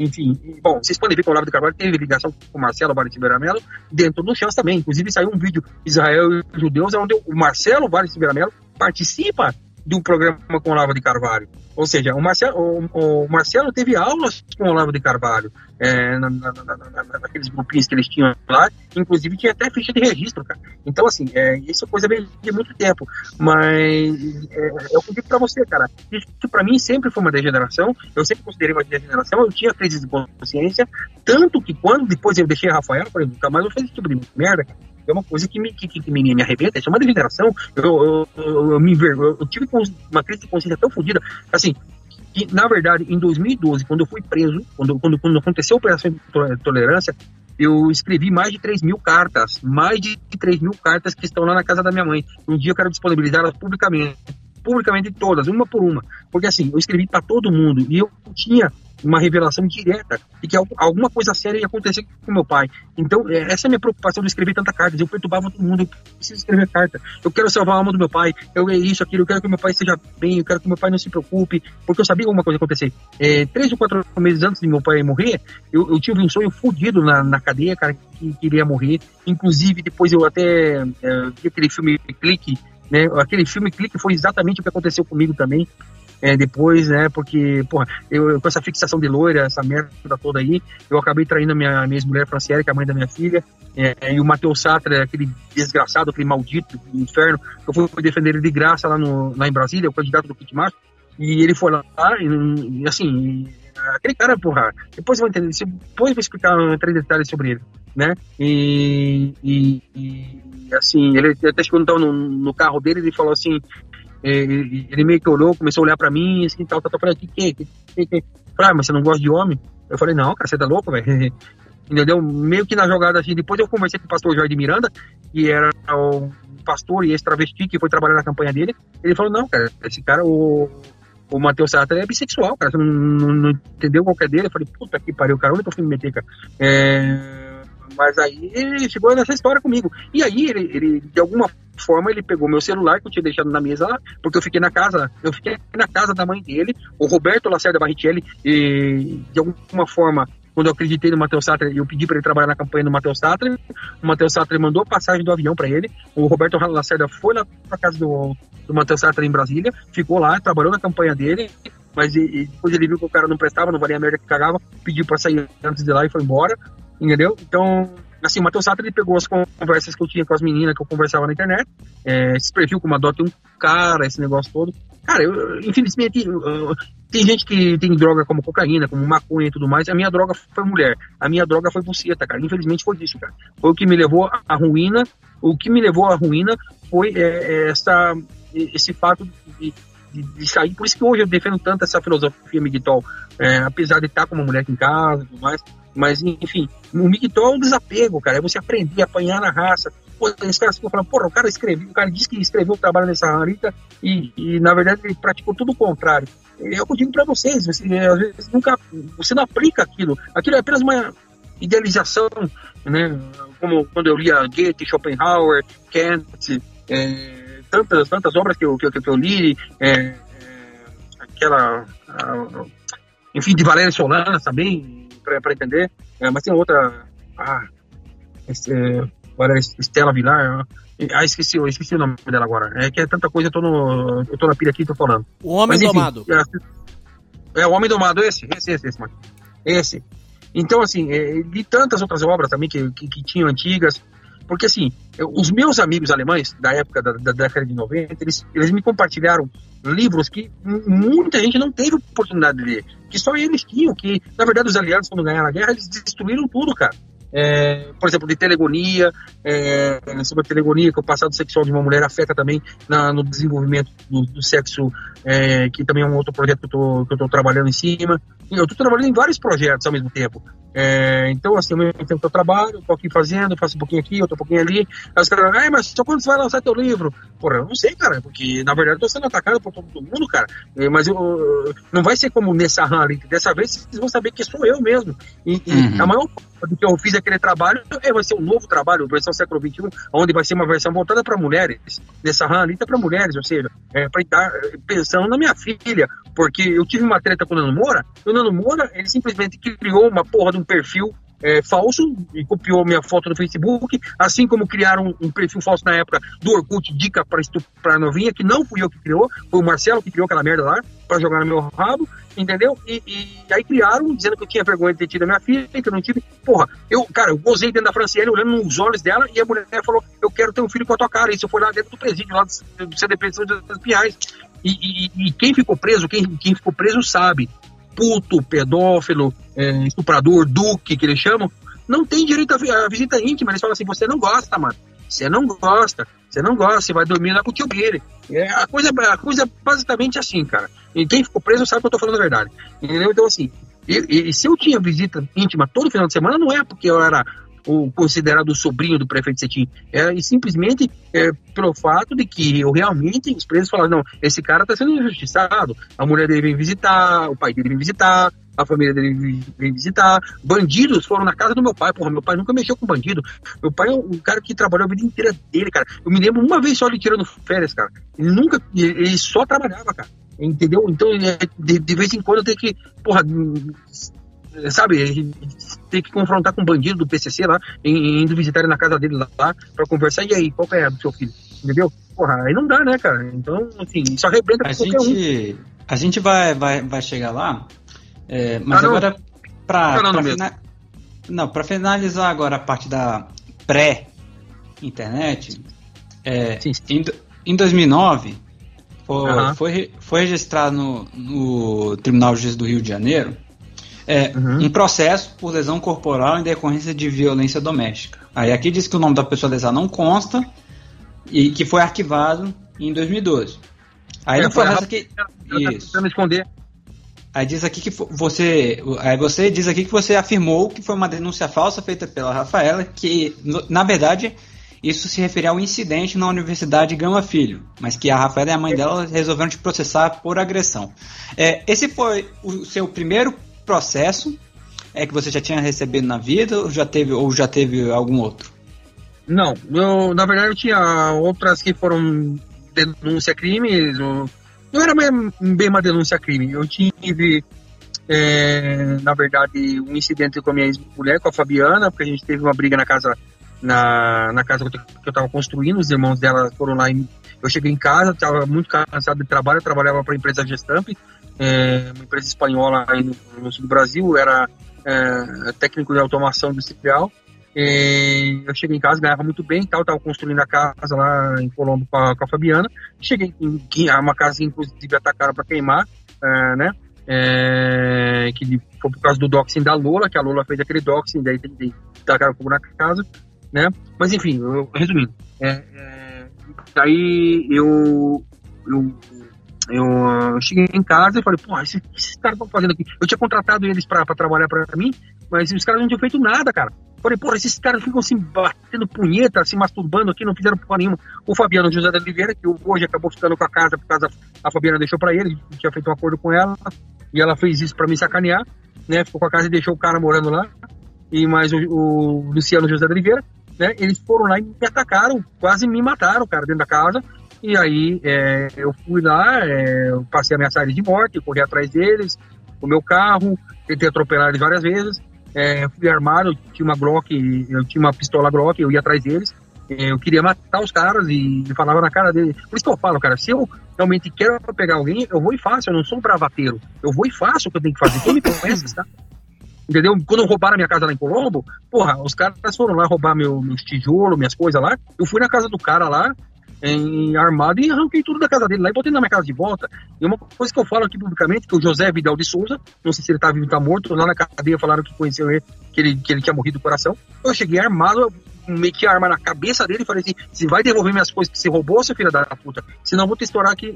E era um vizinho meu lá na rua, na rua Goiabeira lá. Entendeu? Então eu falei, se você me devolve as coisas de volta aqui, senão eu vou estourar tua cabeça, seu filho da puta. Entendeu? Daí o cara foi lá, devolveu, tá pronto. Eu andava com um cadete azul lá, parecia carro de polícia, carro da P2, assim. Entendeu? Eu andava com luz baixa, de noite o pessoal quando via eu chegando se cagava, velho. Então, é, por quê? Porque os caras lá se cresciam comigo, falavam, pô, esse branquelo aí, esse polaco, chamavam bem assim, esse polaco aí, entendeu? É, assim, um tom pejorativo, tipo, se eu fosse um bosta tal. E aí eu mostrei pra eles que era foda, entendeu? E eles que tomassem no cu deles, que eu, que eu não tinha medo de, de, de, de favelado ou caralho que fosse. Então eu não tava nem aí. Naquele tempo era, depois a coisa melhorou ali, a, né, reformaram aquela zona. Eu comprei justo numa zona barata para poder construir uma casa boa. Era, era essa a minha intenção né? E até porque eu fiz até uma muralha na frente, uns 7 metros aí, entendeu? Então foi uma coisa forte. Mas, né, enfim, é, teve esse processo. É, depois eu chamei, eu fiz algumas ofensas aí, até que foram racistas para para Fabiana tal, porque ela começou a defender eles, aí eu dei umas bobagens, entendeu, para ela. É, é, importante eu falar isso aí. Outra vez eu, eu ameacei um, um ex-colega meu de trabalho, né, chamado Gerson Saldanha, né, Gerson Saldanha, inclusive, apareceu nos autos da Operação Intolerância, isso é muito importante. Eu, tô colocando tudo em prato limpo, que eu quero, eu não quero deixar margem para vagabundo nenhum falar mal de mim. Então, o Gerson Saldanha, é, eu, eu, eu, assim, eu fui chamado por um maçom chamado Antônio Hélio Alves Nunes, que era presidente e grão-mestre da loja Novo Oriente em Curitiba. Ele tinha, inclusive, me convidado para maçonaria. Na verdade, de alguma forma, eu sempre tive contratos é, em empresas como Siemens e tudo mais, sempre favorecido por maçom, mas sem ser maçom. Então, assim, acho que naquele momento eles queriam me dar um checkmate ali. E, e eu tava tranquilo, eu fazia as coisas, as, as, minhas cagadas, as minhas, as minhas, as minhas, as minhas jorgices, as minhas coisas, eu fazia as pessoas não sabiam. Enquanto o Batoré já tinha tomado a primeira condena dele e, já tinha é, é, fritado ele lá já em 2005, eu tava, meu primeiro projeto foi no Quênia, cara. Eu convenci dois judeus que viveram em kibbutz, cara, a, a, a, a me contratar lá na Celplan, né, em Campinas, com o Antônio Vivaldi, na época, que era, foi professor da Unicamp, os caras me entrevistaram uma entrevista do caralho lá em Campinas, lá na Celplan. Eu fui pro Quênia, cara, entendeu? Cheguei no aeroporto, eu tava com a vacina da febre amarela. É, pô, eu, tinha, eu, eu, eu nunca fui de me vacinar. Então, o que, eu fiz? Eu comprei a vacina dos caras lá, ah, não é vacina, eu comprei o, a tarjeta, né? Meti o louco e eu sempre fui assim, porque no Brasil é assim, é o que funciona, Brasil, Quênia, esses países, é assim, o que funciona dessa forma. Entendeu? Você vai lá e compra a parada e pronto, eu não vou vacinar, você tá louco, meter essa merda no meu corpo? Entendeu? Então, assim, é, eu fui lá e comprei a porra da vacina, só que o idiota colocou uma data contrária, ou seja, eu tinha que ter uma semana de, de delay para poder entrar no Quênia. Eu tive que molhar mais 100 dólares na mão do, do guardinha da fronteira lá do Quênia em Nairobi, em 2005. É, que foi o meu primeiro projeto internacional, né? E aí depois, porra, eu convenci dois judeus e que putz, cara, que os caras eram fodidos, velho. Os caras entendiam tudo em engenharia elétrica. Entendeu? Então, assim, é, e eu segui nos conselhos do Rogério Gaspar, inclusive o Salem, que trabalhou com o Rogério Gaspar na Horus Telecom, que era uma empresa de maçons também, né, é, que eram egressos da, da Siemens. A Siemens fez um downsizing, mandou embora aqueles caras que tinham 20, 25 anos de empresa e tal. E o Salem, que era companheiro do Rogério Gaspar, que trabalhava na área de SDH e transmissão, ele, ele me viu naquela entrevista lá, lá, na Pro e falou: Cara, você é foda, velho. Você é foda. Entendeu? Mas enfim, pro, pro Quênia e tal né, a Puna Matata, o Zurissana e tal. É, já de cara lá me deram uma RAV4 lá no aeroporto, automática. Eu passei, primeira vez que eu dirigi um carro na mão direita.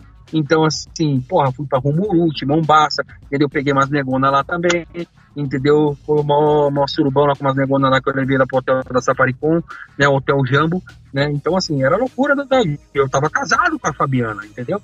Então, assim, eu corri um risco, porque lá é a capital da AIDS também, né? Então, mas enfim. É, mas, ô, Emerson, por que, que o povo fala que você deu sumiço na Fabiana? Tem gente que acha, tem gente que coloca nas suas costas até um homicídio. Que história que é essa, hein? Veja na Wikinet a matéria sobre ela, aquelas fotos dela lá é atualizada. Ela aqui na Espanha, aqui na Espanha é o seguinte, quando você consegue a cidadania, você pode alterar o sobrenome. E Mas você sabe que, que o povo fala isso, né? Você sabe, né? É, é, é alimentado por, pelo José Guilherme Fernando Zacarini, é o coelho perna. É o coelho que está alimentando isso aí. E a Rafaela também, porque a Rafaela tá falando isso aí, mas é pra botar pouco, porque a Fabiana não vai aparecer nunca. Entendeu? Porque ela, é, ela tá aqui. Ela tá aqui, ela, ela, ela casou com um espanhol e ela tá aqui na Espanha entendeu? Ela tá aqui na Espanha, em, em, algum lugar desse. Eu não quero saber dela só que agora, mas eu, eu, com o tempo aqui, vou botar um detetive e a gente vai atrás dela. Inclusive, se ela tá ouvindo aqui, Fabiana, você e a Ana Maria. Bom, tem as fotos, tem o perfil do Facebook dela, tá lá no, no perfil da Wikinet.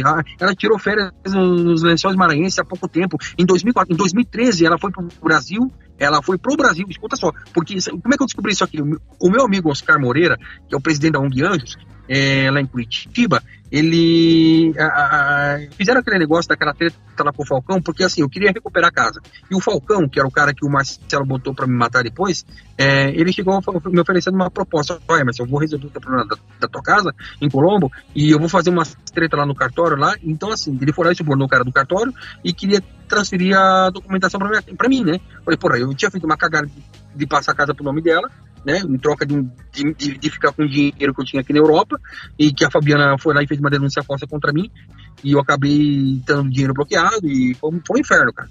Entendeu? Depois, enfim, é, é uma história mais complicada ainda. Então, o que aconteceu foi o seguinte: é, aí a, a, esse Jones Falcão ele tentou é, recuperar a casa para mim. E só que ele queria tirar uma vantagem comigo, entendeu? E foi lá e dar uma despertão e foi vender para um delegado de polícia. Esses caras eram tudo ligados com polícia. Por quê? Porque na ONG Anjos lá, pô, os caras tinham contatos com, com policiais, com várias pessoas, porra. E, enfim. Aí esse Jones foi bancar o espertão e foi lá e vender esse negócio para frente. Bom, beleza. O que aconteceu foi o seguinte: é, é, deu merda, porque daí a Fabiana apareceu na jogada, e aí eles foram lá no quarto distrito, lá em Curitiba, e eles puxaram a capivara da Fabiana, e a Fabiana tinha é, ido para o Brasil em, 2000, em 2013, inclusive tinha, tinha os registros de entrada lá, então a, a, Polícia Civil aí do Brasil sabe que a Fabiana tá viva e que eu não dei sumiço na Fabiana, porque a última vez que eu vi a Fabiana em person, em pessoa, foi na Embaixada do Brasil em 2009, quando tentaram depois aqui é, me fuder aqui, e tentaram me matar aqui na Espanha também. Eu sofri um acidente aqui na Espanha, fiquei internado cinco dias tal. Depois me. É, é, assim, tinha um, tinha um outro aqui que eu não vou falar o nome dele aqui, porque ele tá na Espanha. É um, nome A, e eu não quero problema com esse filho da puta aí. É um, um, é um zero esquerda, um fudido, entendeu? Um chapuzeiro do caralho aí, entendeu? Um desdentado, lazarento entendeu? E eu não quero que ele venha me processar aqui é, por isso, entendeu? Mas um dia, um dia a gente se acerta, né? E, e, enfim, o que acontece é o seguinte, esse chapuzeiro aí, esse miserável aí, fez uma acusação falsa contra mim porque eu não quis colocar ele como para trabalhar lá, lá na Nokia Siemens em Valência, onde eu trabalhava com o José Pinheiro, que era o meu chefe lá, e, e, eu trabalhava como engenheiro de RF lá na, na, na Nokia em Valência, é, juntamente com a pessoa que me contratou, que foi o Tomé Antunes, que eu levei ele para o Brasil, depois junto que, que, acabou conhecendo o Paulo César Ramos, e a gente tentou fazer uma parceria na, na, na Top Cell. Então o que aconteceu foi o seguinte, é, é, coisa, a coisa ficou grande porque quando as tretas começaram aqui na Europa, é, por exemplo, é, eu tinha um vício muito grande de, de, de, trair a mulher, cara. Esse foi meu mal. E, e a Fabiana, eu trouxe ela aqui para recomeçar. Ah, quando eu pensei assim, porra, eu, eu tava com remorso, eu queria dar uma, uma chance para aquela mulher, porque, porra, a mulher no começo da minha vida, ela dormiu até no chão comigo lá, cara entendeu? Dormiu no chão lá da casa do irmão dela, que tinha cheio de barata. Era uma porcaria. Aquela casa do pai dela, do José de Oliveira, era imunda, cara. A mulher, porra. É, então, tipo assim, ela fez de tudo para mim, cara. E eu achava que ela merecia entendeu? Pelo menos ter uma vida nova. Então, assim, o fato dela ter conquistado as coisas aqui na Europa se deve também a mim. É, porque eu falei, não, vou, vou ajudar essa mulher aqui, pelo menos se, se, ela não ficar comigo, ela vai ficar aqui na Europa. Mas eu, é, é aquele negócio de homem, cara, que, que tem não quer perder, sabe? É igual um cachorro, não quer perder o osso. Entendeu? E aí, quando ela chegou aqui na França, eu falei, a gente vai ser deportado, porque, na verdade, o povo aqui, quem é branco aqui, ele é bem racista com esse negócio de relação não é que é racista, é, é o cara que preserva a própria raça. Mas ele, ele, eles não gostam, eles, é muito mal visto esse negócio de o, o branco pastel, tá? Ah, que a Fabiana era morena. Pardo. E, e, é, é, pardo. Só que a, a Fabiana, você viu a foto dela, é morena, já morena mais jumbo, quase que jumbo, morena indiana, padrão indiano, né?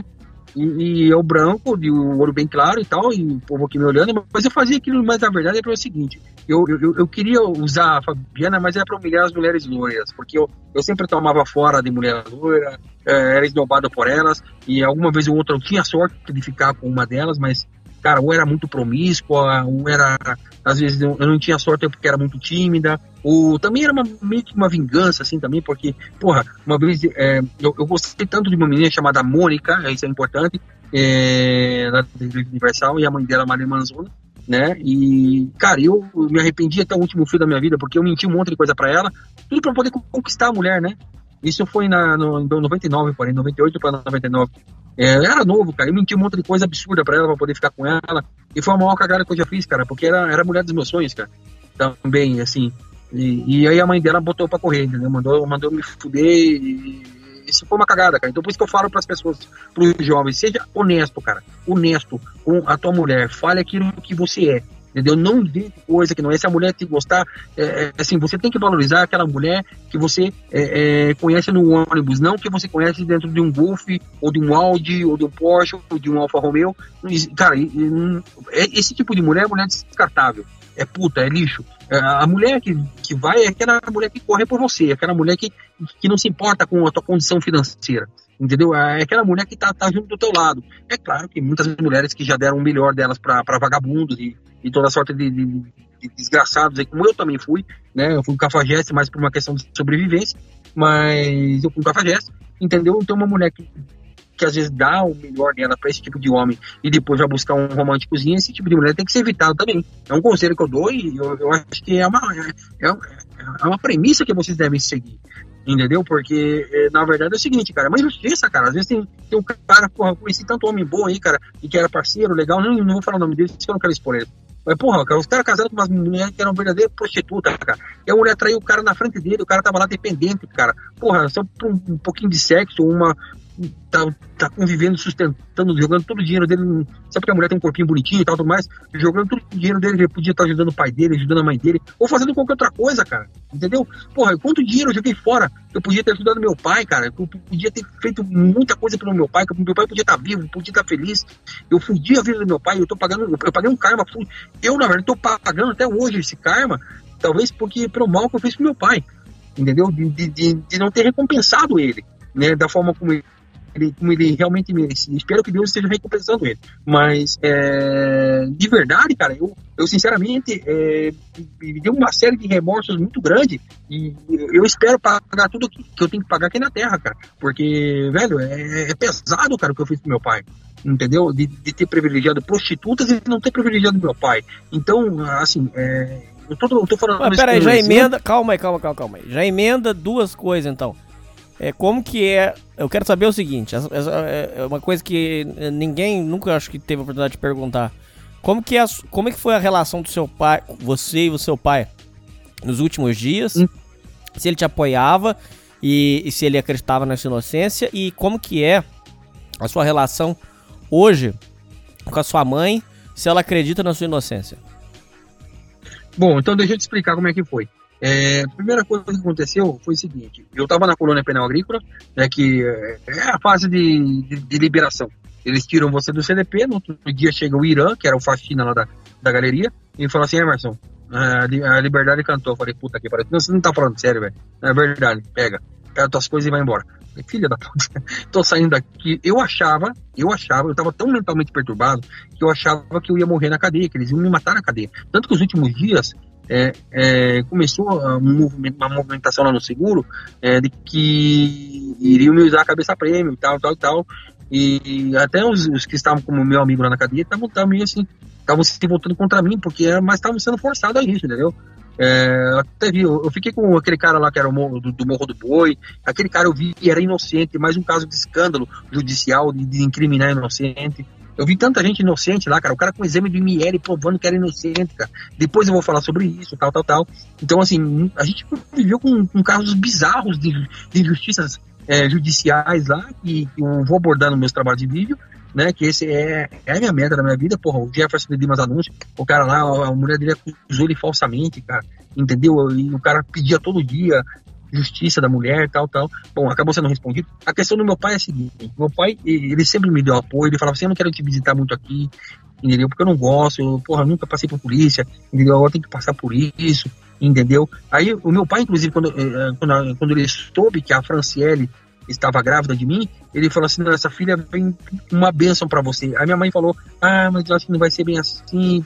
Não por causa da Isabela, mas por causa que cara, sabia que a gente não ia durar, ela tinha aquele sentimento que a gente não ia durar muito tempo, entendeu? Porque sabia do meu jeito, entendeu? E sabe do meu jeito que às vezes eu sou muito autoritário e tal, e é um jeito que eu herdei da minha mãe, e, e vamos dizer assim, convivendo com o Rogério também, porque eu, eu, eu, vi o Rogério resolvendo as coisas dele lá, sendo assim, entendeu? E eu falava assim, não, você tem que ser pulso duro, porque se você não for pulso duro, você não resolve nada, você não faz nada, entendeu? Às vezes as pessoas ficam fazendo corpo mole na tua frente, você tem que dar um, um dar um acelera maluco, entendeu?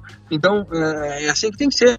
E, e, e, algumas mulheres, cara, querem uma vida tranquila, uma vida confortável, né? Eu, eu vejo que a Franciele, com esse marido dela que ela tem hoje, o Alexandre, ela tá numa situação mais tranquila, porque o cara tá lá, vivendo tranquilo, tem um emprego estável de muitos e muitos anos, Entendeu? É o que ela quer, ela quer ostentar, ela quer viver com as coisas dos outros. Mas, enfim, essa é uma coisa que eu não vou falar. Mas tá, beleza. É, então, assim, é, é, então, que ela até o último dia, né, de ficar comigo, né, ou seja, ela me visitou até a última visita, até a última visita íntima. tivemos todo, todo final de semana tinha visita íntima. E ela sempre ia perfumada, entendeu? Chamava atenção, se arrumava né? Às vezes meu pai sofrendo, entendeu? Às vezes meu pai dava até dinheiro para ela ir para lá me visitar, porque eu tava com as contas bloqueadas, tava tudo fodido, entendeu? Então, assim, aí, aí ela ia me visitar, entendeu? Quando eu saí da cadeia, a gente renovou a nossa casa, ela comprou móveis e tal, ela ficou com todos os móveis que a gente foi comprado, inclusive um dinheiro de seguro que eu tinha recebido do meu pai, ela, é, depois da morte, né? Ela ficou com, é, com os móveis, ela comprou. Então, assim, Bom, voltando à questão do meu pai. Meu pai, porra, cara, quando ele soube que eu tava. Eu, primeiro eu liguei pro meu irmão Alan, que sempre foi um parceiro, sempre foi um irmão de verdade. É, eu liguei falei assim, cara, eu tô, eu tô solto aqui. Eu liguei lá no ó, me liberaram agora, você pode vir me buscar. Ele pegou o voyagezinho novo dele lá da empresa que tinha dado pra ele e foi me buscar. E me deu até uns 50 reais na época pra não ficar sem dinheiro. Me, me, me pagou uma pizza. E aí a gente comeu, a gente comemorou. E eu não acreditava que eu tava livre, cara, porque eu achava que eu ia morrer na cadeia. Tanto que uh, eu engravidei a Franciele pensando em dar uma nova chance para meu pai e para minha mãe de, de, de, de, ter na minha filha aquilo que eles não tiveram comigo, entendeu? Porque, eh, de verdade, é claro, eu, eu, eu me tornei essa pessoa irracível, essa pessoa sabe, que, que, quer se que queria se reafirmar com mulheres, que queria buscar um amor, alguma coisa numa mulher por causa da minha mãe. Minha mãe, é, eu acho assim, quando você não se torna uh, uh, como Rogério Gaspar, ou quando você não, não, não, muda forçadamente a tua opção sexual, você acaba virando um mulherengo dos piores putanheiros que tem, cara. Entendeu? Foi o que aconteceu comigo. Então, mas é por uma questão de, de autoafirmação mesmo, cara. Falei, porra, é, entendeu? Tentaram me converter para virar viado a vida inteira. Então agora eu vou provar o contrário. Eu vou comer tudo que vier pela frente, entendeu? Vou ser o famoso abutre mesmo. Entendeu? Tanto que quando eu fiquei na fazenda Agrosserra do Maranhão, cara, aí ele pintou um monte. O Mário Luciano Bianchini, que andou, falando que ele andou me difamando lá em Maringá, é a maior testemunha disso. O Pedro Tizianelli também, que era o dono da usina da Grosserra. Eu fui engenheiro mecânico da usina, cara. Eu fui responsável por toda a manutenção das máquinas lá, entendeu? E eu fui aprovado, ele juntamente com o André, lá na AgriShow, em, em Ribeirão Preto. E esses caras, eles, por, eles me levaram numa festa, eles tiveram que me carregar. Imagina só, o dono, o gerente da usina, o gerente da usina, o gerente operacional me carregaram bêbado pro carro. Mas eles é que me embebedaram também, né? Mas enfim, é, e depois que eu fui morar lá em São Raimundo das Mangabeiras, eu comi tudo quanto era mulher que eu vi pela frente, entendeu? Porque lá a mulher era, era super fácil. Aí tinha tal essa advogada Daniela Cuito, que andou me difamando tempo atrás, difamava o Bianchini porque falava, falava pra mim que o Bianchini era gay porque não queria comer ela. A coisa ficou meio assim, né? Enfim, então meu pai sabia de toda essa putaria, de toda essa sacanagem. Meu pai não, não aprovava nada disso. Meu pai me, me dava conselhos toda hora. Não é assim, cara. Você vai destruir tua vida, você vai foder tua vida. Mas acreditava é na sua inocência. nesse, nesse caso, ele acreditava na minha inocência porque ele sabia é, é, que eu que eu, que eu, não iria me envolver num negócio desse. Até porque, é, é, assim, eu falei pro meu pai, olha, olho no olho, eu, eu falei com o Dr. Paulo Hernando Menezes Júnior, que foi meu advogado, na época, contei toda a história, e tanto que é, é inocência, porque, assim, eu abri meus computadores, não encontraram uma única foto de criança nos meus computadores, entendeu? Uma única conversa com crianças nos meus computadores. Enquanto isso, o Marcelo não abriu os computadores dele. Os computadores dele ficaram encriptados. Ele não abriu. E, como ele falava, sobre sete profs e criptografia de 256 bits. Ou seja, enquanto eu fui lá, estava com o computador aberto, cara. Não pegaram uma única conversa com, criança, pegaram uma conversa só com o homem santo, que é o que eles que me deram o artigo 241, que é o que o delegado queria colocar, é para me fuder e, e, me queimar. Eu, o delegado, na verdade, ele fez exatamente como está escrito no livro Assassinato e Reputação, Crime de Estado, do Romeu Tuma, nas 130 primeiras páginas. Ele fez aquilo ali movido, né, motivado por tráfico de influência. Eu acuso ele de, tá fazendo, de ter feito isso. É... Ele fez... Emerson. Ah, diga. perdão, pode deixar. A gente, a gente já vai chegar logo nessa parte aí mas eu gostaria A questão do meu pai. A questão do meu pai. Hum. Então, Isso, se me ficou faltando a mãe também, viu? A mãe também, beleza. Minha mãe é um caso típico, não é um caso à parte.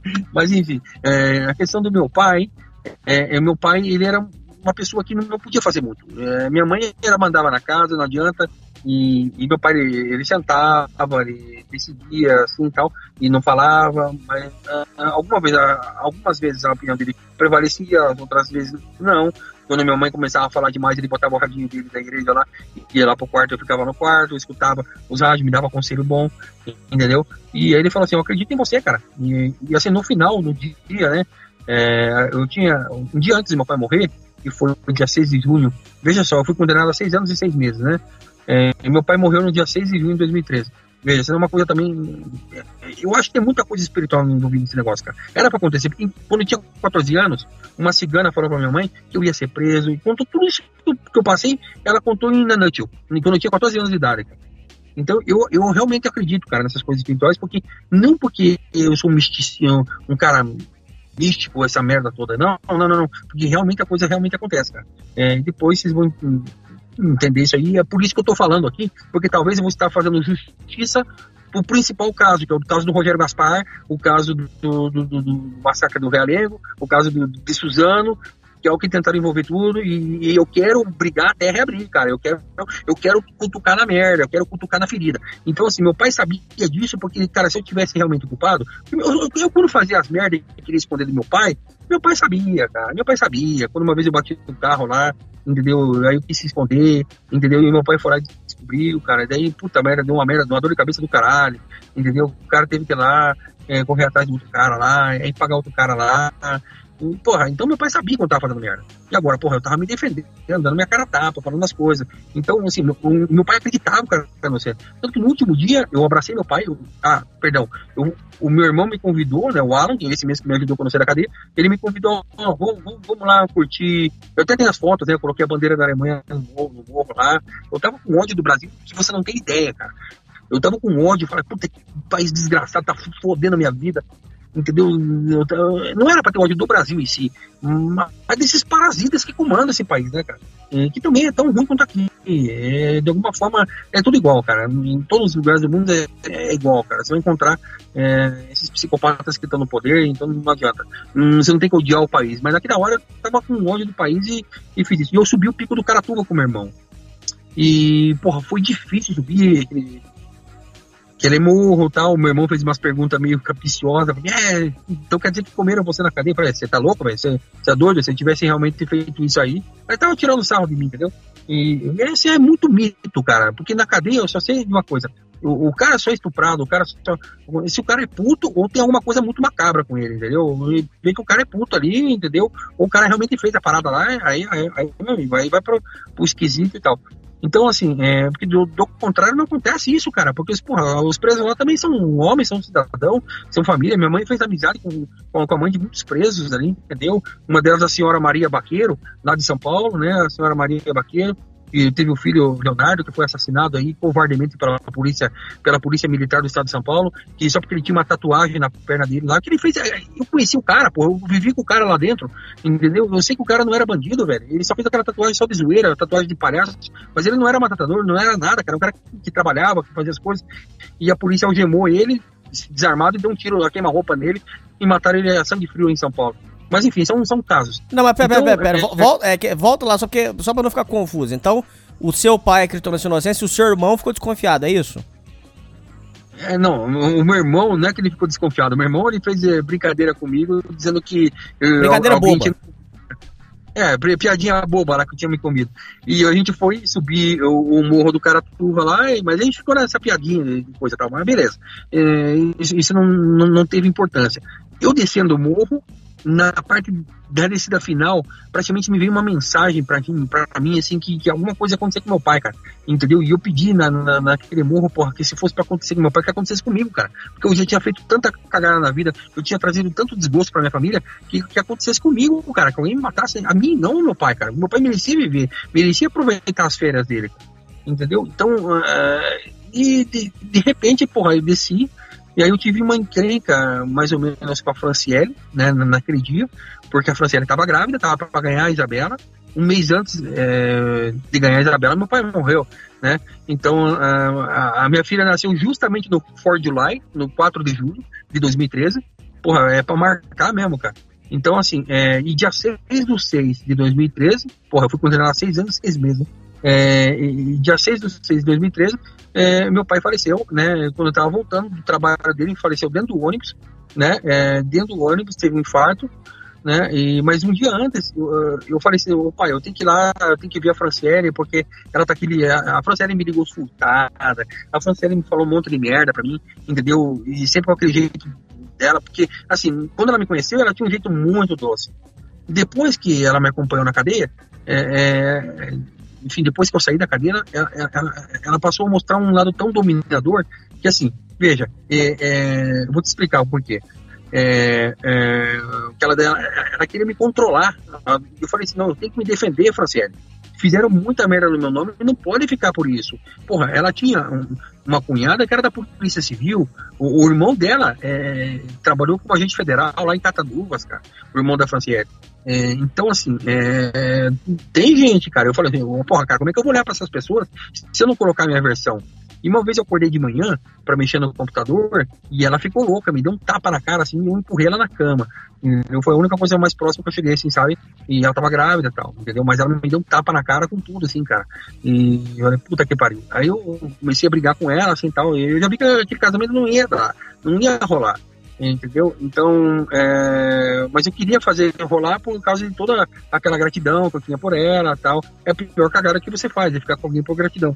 Mas enfim, é, aí eu fui pra casa do meu pai, tal, fui lá pro Pico do Caratuba, tal, fui pra curtir. E a Franciele, porra, eu tô sentindo dor, você vem pra casa, tal. Eu falei, ó pai, eu tenho que ir pra casa, tal.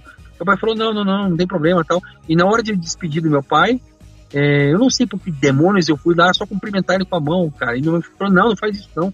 Aí eu dei um abraço no meu pai, meu pai me, me agarrou com uma força que eu nunca tinha sentido antes. E meu pai me abraçou muito forte. E, aí, mas antes disso, eu tinha falado pra ele, porra, pai, se você for, né, pede se alguma coisa acontecer contigo, não, não se apega a ninguém, pega Cristo e tal, aquele negócio todo, entendeu? Aquela conversa toda pra eles, né? Sempre motivando ele, falou, não, tá, concordo. Eu falei, pai, você, você acredita na minha inocência? Você acredita na sua inocência? Você, eh, cara, você pode chamar de tudo, menos de pedófilo. Eu falei, não, é, é, filho, você é meu filho, eu te amo como meu filho tal. Eu não acredito que você tenha feito isso. a gente sabe que fizeram isso para te incriminar com mentira, porque você não é disso, você é um cara trabalhador. É, eu podia ser putanheiro, podia ser tudo, mas era um cara simplesmente sempre trabalhador. Cara. Eu sempre fui trabalhador, entendeu? E tanto que eu deixei claro no meu vídeo da Índia que o homem branco não rouba nem para sobreviver. E nisso eu não falhei. Entendeu? Eu não roubava ninguém, cara, entendeu? Então, assim, tipo assim, eu oferecia meu trabalho tá? Por mais que tal, mas eu, eu concluía meu trabalho. Tanto que aquela operação de tolerância, se alguém tivesse alguma coisa contra mim, porra, era a oportunidade da vida de me encher de golpe de estelionato lá e iam acabar comigo, cara. Entendeu? Mas, enfim, ia dar concurso material dos, das porra dos crimes lá e me fuder entendeu? Mas enfim, eu fiz um bom trabalho. É claro que eu tive inimigos por questão de interesses profissionais que você acaba encontrando pelo caminho, sempre algum filho da puta quando você trabalha. Isso, isso acontece, cara, isso é normal. Mas não porque, cara, eu deixei de cumprir a, as minhas obrigações do meu trabalho. Entendeu? Eu fazia o que tinha que fazer. E, e, eu era um cara dedicado, um cara trabalhador, que, porra, os caras me chamavam lá pra montar, me passaram a perna também. Na época eu tive o Gerson Trinco, ele me passou a perna no projeto da Ericsson. Depois eu passei a perna dele eh, quando eu fui para os Estados Unidos. Entendeu? É assim, cara. Se me, se me furar o olho, eu furo o outro. É a coisa que funciona assim. Então, as pessoas ficam me confundindo. Porra, o cara aqui tem uma cara de bobo. Esse, esse, esse cara tem cara de bobo. Então eu vou foder com ele. É tipo assim, se você não jogar o jogo do ganha-ganha comigo, e jogar o jogo do ganha-perde pra você ganhar eu tenho que perder, você vai ser o perde-perde, os dois vão perder. Entendeu? Então, assim, é melhor jogar o jogo do ganha-ganha. Quem jogou o jogo do ganha-ganha comigo só ganhou, como foi o caso do Ralph Gimbel, como foi várias outras pessoas. Né? Eu falo do Ralph Gimbel porque ele ficou conhecido, não adianta. Ele estava na minha casa, aconteceu um monte de coisa, tanto que proibiram ele de me ajudar. Né? Então, ameaçaram dele perder um projeto aqui na Alemanha, caso ele continuasse me ajudando, e ele teve que parar de me ajudar. Mas é um cara que era super amigo meu, que me deu vários projetos, né, ao redor do mundo, e, e, e o Ralph Kimball era uma pessoa, porra, era um alemão, irmão de sangue mesmo, foi, visitou a Franciele, tem vídeos dele lá no Parque Tanguá, no Bosque Alemão, eu viajei com ele para um monte de lugar no Brasil, para mostrar o Brasil, e a Polícia Federal sabia disso tudo, tanto que no outro dia, é, porra, eu tinha ido num, numa boate é, lá pra gente comemorar, que a gente ia fechar um contrato no outro dia, tá? Fui eu, a Franciele e o Ralph, né? A gente comemorou tal, e eu me lembro que tinha policiais federais dentro da, da, da, daquela boate lá, Samba Brasil, alguma coisa tava lá, é uma coisa de samba, é lá no centro de Curitiba, perto do Shopping Cristal. E esses agentes estavam olhando, eles sabiam que a gente não tinha arma, que não tinha nada. Tanto que eh, a gente, quando voltou, notou que o nosso carro estava aberto. E a gente não tinha deixado o carro aberto. Eu falei, não, é Polícia Federal, cara. A gente já sabia que ia estourar a merda. O próprio Paulo César Ramos falou para mim, é, mas você esteja preparado que vai soltar a merda. Ele tinha, semanas antes, ido negociar com a Polícia Federal. E ele, semanas antes, sentou do meu lado e falou assim: vamos ter a conversa com o Homem Santo, porque a gente vai conseguir pegar uma rede muito grande de pedófilos. Tá, essa foi o pretexto dele de fazer aquela conversa que se aparece no meu processo, inclusive é justamente essa conversa que eu estou tratando com vocês, que é a conversa com o Homem Santo, que era com Eric Win Marx, o ministro Cláudio. Então, assim, e, e, eu vejo que por minha causa, o maior pedófilo do planeta foi preso. E, e por isso, talvez o FBI relevou e acabou até me devolvendo meu computador, me tratou né, com, com, decência que a Polícia Federal do Brasil não teve. Na, na verdade, eu quero fazer um parênteses: o Dr. Flávio de Palma 7 teve, porque ele sim recebeu todo tipo de pressão para me incriminar. De 2013 a 2017, o Marcelo criou 11 de pedofilia para me incriminar. O alvo era eu. Entendeu? E o Dr. Flávio de Palma 7 recebendo pressão para me incriminar e ele fez o trabalho sério dele, ele fez a lição de casa. O único bandido de, de, de, que tentou me fuder ali foi o Flúvio, porque ele aceitou, ele, ele queria se promover, ele, ou seja, queria fazer nome em cima da minha desgraça. A verdade é essa. E outra, outro detalhe, o seguinte importante. Né, no nosso apartamento lá na Padre Anchieta, eu, eu, eu, cheguei lá no, no, no, apartamento, a gente foi dormir e tal, porra, a França dar pra mim, queria comer, era gostoso e tal, e eu rejeitei de cabeça, cara. Eu, eu, fiquei de remorso, cara, todo dia na minha vida, cara. E aí eu tratei ela como uma princesa na cadeia. Porque eu fiquei meio com remorso também, porque eu não, não quis comer a mulher naquele dia ali. Tava bêbado e tal, e enfim. É, mas, mas, mas, só pra não perder o rumo, volta lá. E a sua mãe? A sua mãe acredita na sua inocência?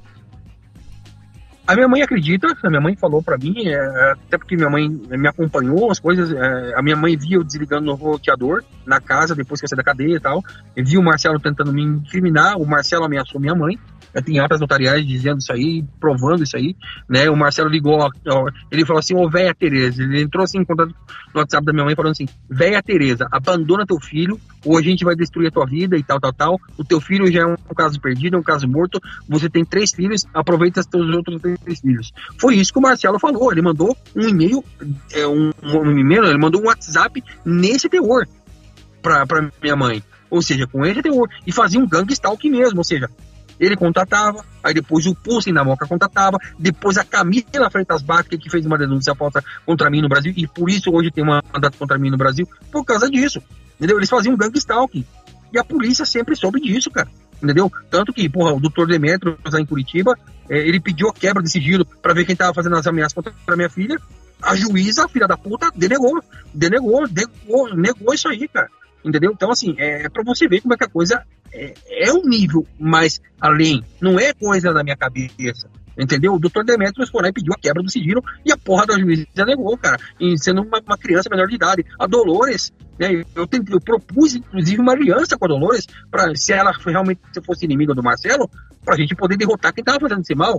Né? Pô, se ela era vítima, eu também era. Então por que ela não se uniu comigo naquela época? Entendeu? Então, assim, é, é, é uma coisa que não se explica, cara. Entendeu? E a Dolores, né, é, enfim, tem uma saga criminosa aí, tem muitas outras coisas, inclusive publicaram fotos e tal. Então, a minha mãe acompanhou tudo isso aí. A minha mãe, ela fala para mim, apesar de todas as coisas que nós tivemos, ela já chegou, me abraçou, pediu perdão, ela se arrepende profundamente do que aconteceu, entendeu? É, é, é claro, ela tem o jeito dela, é uma mulher que ainda é narcisista, que ainda tem os negócios dela, mas ela já tá velha, já tá cansada, tá com artrite, tá com as coisas, as coisas pesam, entendeu? Então, assim, é, tá com a minha avó com 90 anos, lá que ela tem que cuidar de vez em quando, tá sofrendo. Minha mãe tá carregando o karma dela por tudo que aconteceu. Então, assim, é, é, ela de alguma forma tem me ajudado a, me aproximar da. Bom, na verdade, assim, da, da, da Isabela, da minha filha, tem, tem feito um, um, assim, um trabalho de aproximação entre minha filha e eu, né? Porque se fosse depender só da Franciele ia ser mais complicado. Mas hoje, inclusive hoje, a, é claro que a Franciele entende a, hoje a, a, a, voz do dinheiro, né? Eu pagando todo mês da pensão, fazendo negócio, eu nunca vou ter problema com a, com, com, com a minha filha, entendeu? Então, assim, daí tá tranquilo, eu posso falar. É bom, é o típico comportamento das mães normal. Também não quero falar mal dela, porque agora, com, com esses ataques que sofreram, é, que a gente sofreu aqui na, na Europa, ela, ela acabou né, de alguma forma é, é, é, entendendo a situação que eu tô passando e tudo mais. Até porque ela esteve no olho do furacão, entendeu? E ela sabe o que realmente aconteceu. E eu entendo que ela tenha mágoas de mim, é, ressalvas, porque eu traí ela na cara dura, cara, entendeu? Eu fui filho da puta com ela, entendeu? Então, assim, é, é, eu até entendo isso, a parte dela. Mas uma coisa é uma coisa, outra coisa é outra coisa. Eu sou pai da filha dela. Então ela tem que, na verdade, deixar aqui somente a verdade. Eu, eu não tô pedindo para que mintam por mim. Entendeu? Porque quem, quem, convive comigo sabe que eu não sou pedófilo, sabe que eu nunca mexi com esse tipo de merda. A Rita Ligeski, que foi minha ex-namorada, a minha última namorada aí no Brasil, né? Que inclusive tá... ele sabe que o único meu, meu, meu problema foi galinhagem, entendeu? Então algumas mulheres que ficavam comigo, porra, sabiam que eu ia ficar com duas ou três, porque era meu, meu jeito, cara, não adianta, entendeu? Então, assim, eu não sou um incel, Talvez em, em alguns momentos eu acabei sendo um incel, entende? Mas um, um incel que depois era temporário, tá? É, depois eu me, me comportava como alfa cafa, já fazia um switch mode e, e, e, mudava. Então eu sabia que o meu, minha única falha era esse problema com mulher, né? Que eu vou corrigir de verdade, eu quero é, inclusive com essa mulher aqui também tive problema, porque eu estava com outra mulher conversando, então, assim, meu problema sempre foi mulher, cara. Então, é, eu tive muitas mulheres. É, Emerson, justamente para entrar nessas partes, para dar segmento no nosso artigo da Wikinet, eu gostaria de começar a falar um pouco da. Como é que foi, entendeu? Do Orkut, do, do das suas comunidades masculinas, a, o crime. É, da, da Caixa Preta da Universal e também do Silvio Coerich. É, em 2010 para 2011, no, no Orkut, ah. você que era autoproclamado engenheiro Emerson, né? Você era dono Sim. de uma comunidade chamada Caixa Preta da Universal, onde você denunciava os crimes dos pastores. É, nos, nos conte um pouco mais, antes de dar prosseguimento para as comunidades masculinas, conte um pouco mais sobre essa Caixa Preta Universal, o que te motivou a criar essa comunidade? De onde você teve, que... teve, essa ideia? Ah, então, foi, foi por todas as humilhações que eu passei na Igreja Universal, que eram humilhações terríveis, eu, eu, eu, eu, tinha, eu buscava incessantemente uma forma de me, de me manifestar. Às vezes que eu fui expulso da igreja, às vezes que eu fui humilhado da igreja, simplesmente por querer ver Rafaela, ou porque os caras queriam me humilhar porque falavam que eu bati na mãe, essa merda toda. É, e ficavam me perturbando. É, pastor Salvador Soares, Randall, é, Jorge Carrilho, é, tantos outros pilantras, Jerônimo Alves, Darlan, o Darlan Leboy, que dava perda total nos carros, depois saiu com os namorados dele.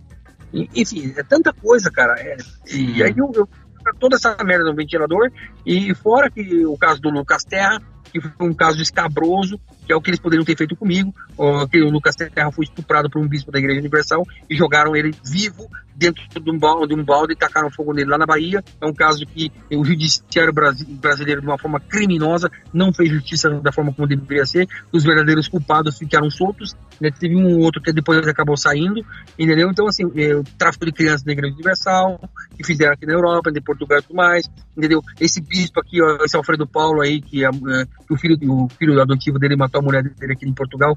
Eu fui levar essas denúncias para ele é, sobre o Leobaldo da Silva e tudo mais. Ele não denunciou, entendeu? Porra, safadeza total, aquele Nathan Silva. Esses egressos da Universal são igual, cara. Os caras só querem fazer nome e montar a igrejinha deles. É tudo pilantra e como tal, não vou mudar.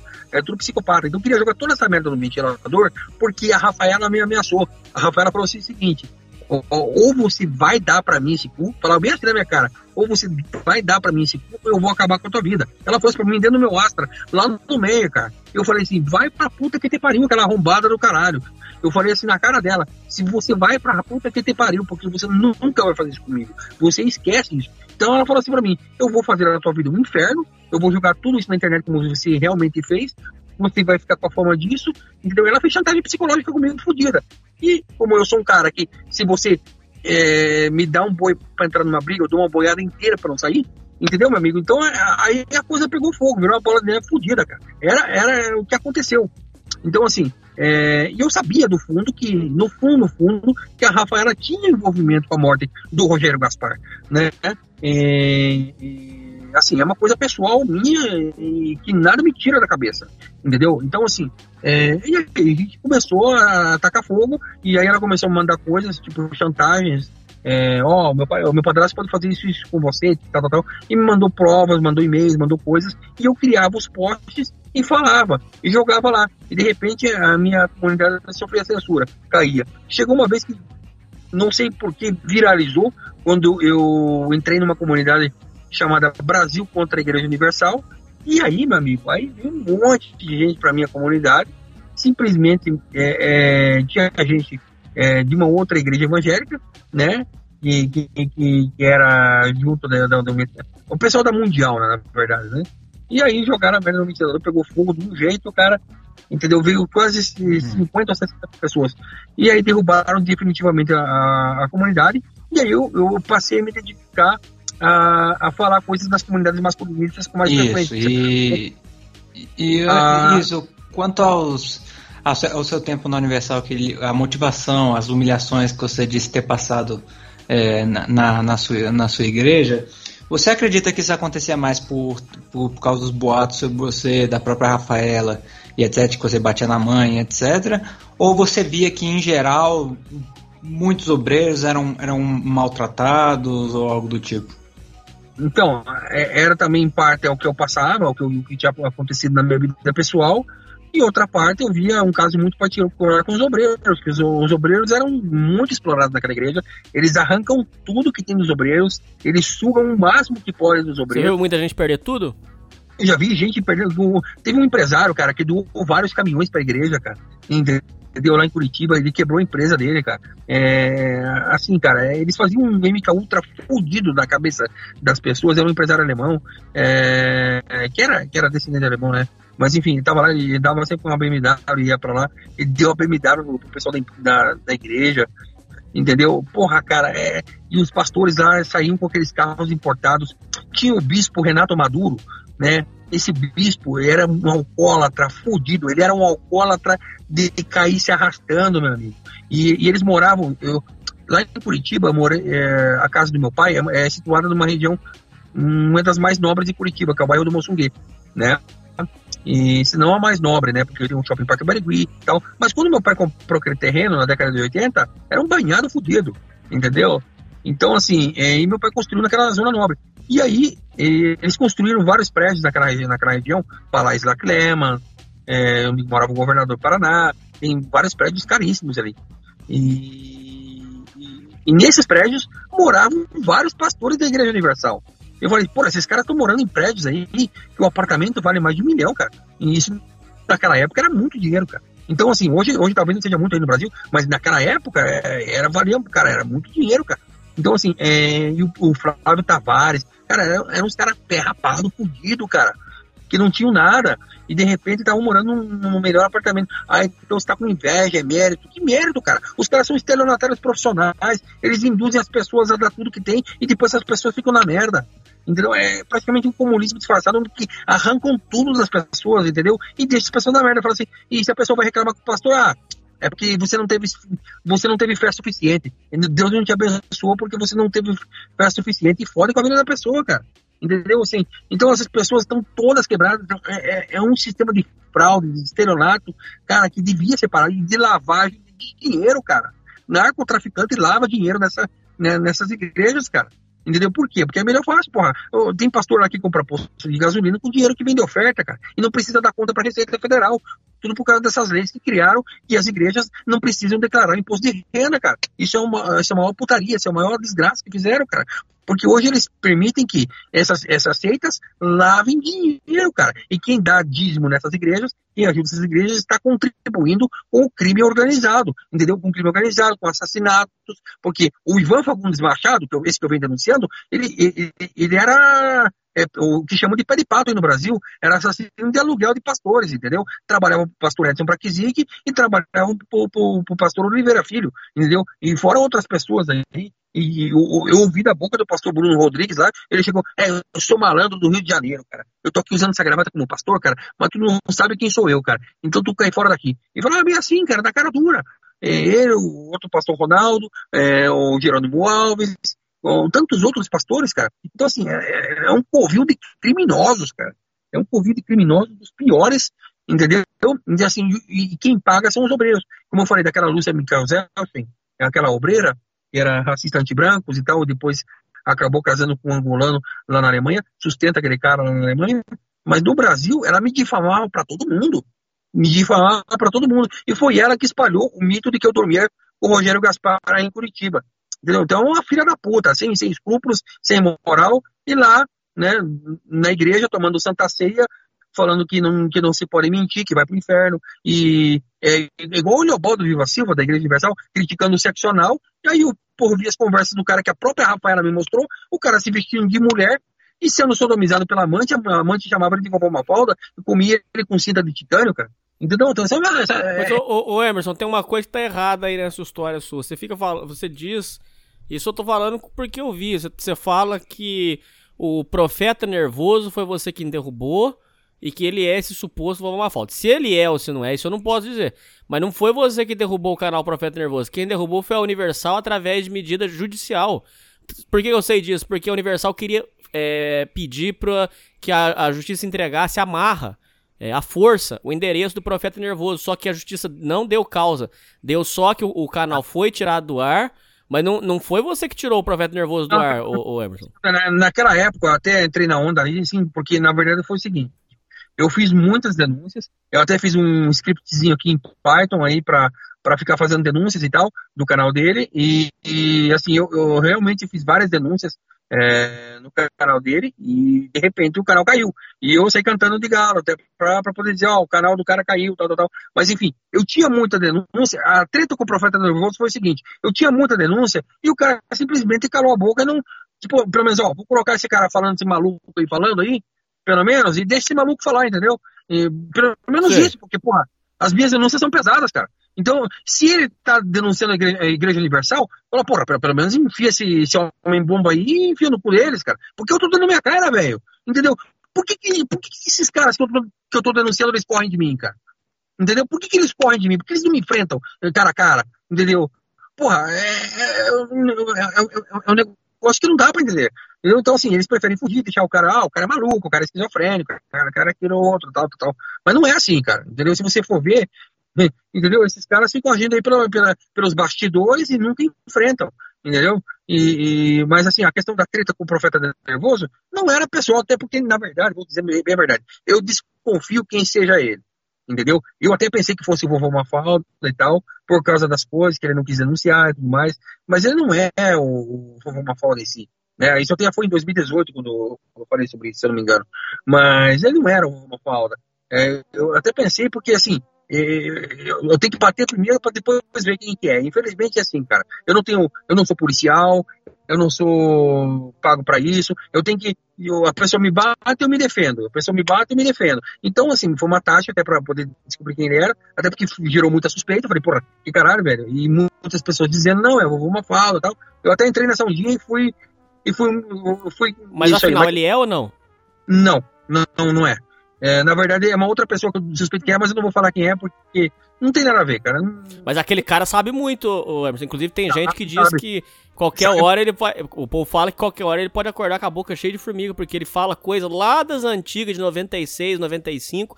Ele conta coisa lá do fundo do baú, cara. Mas ele, ele é um macumbeiro, é um cara que teve no México, é um cara que, que teve nos Estados Unidos.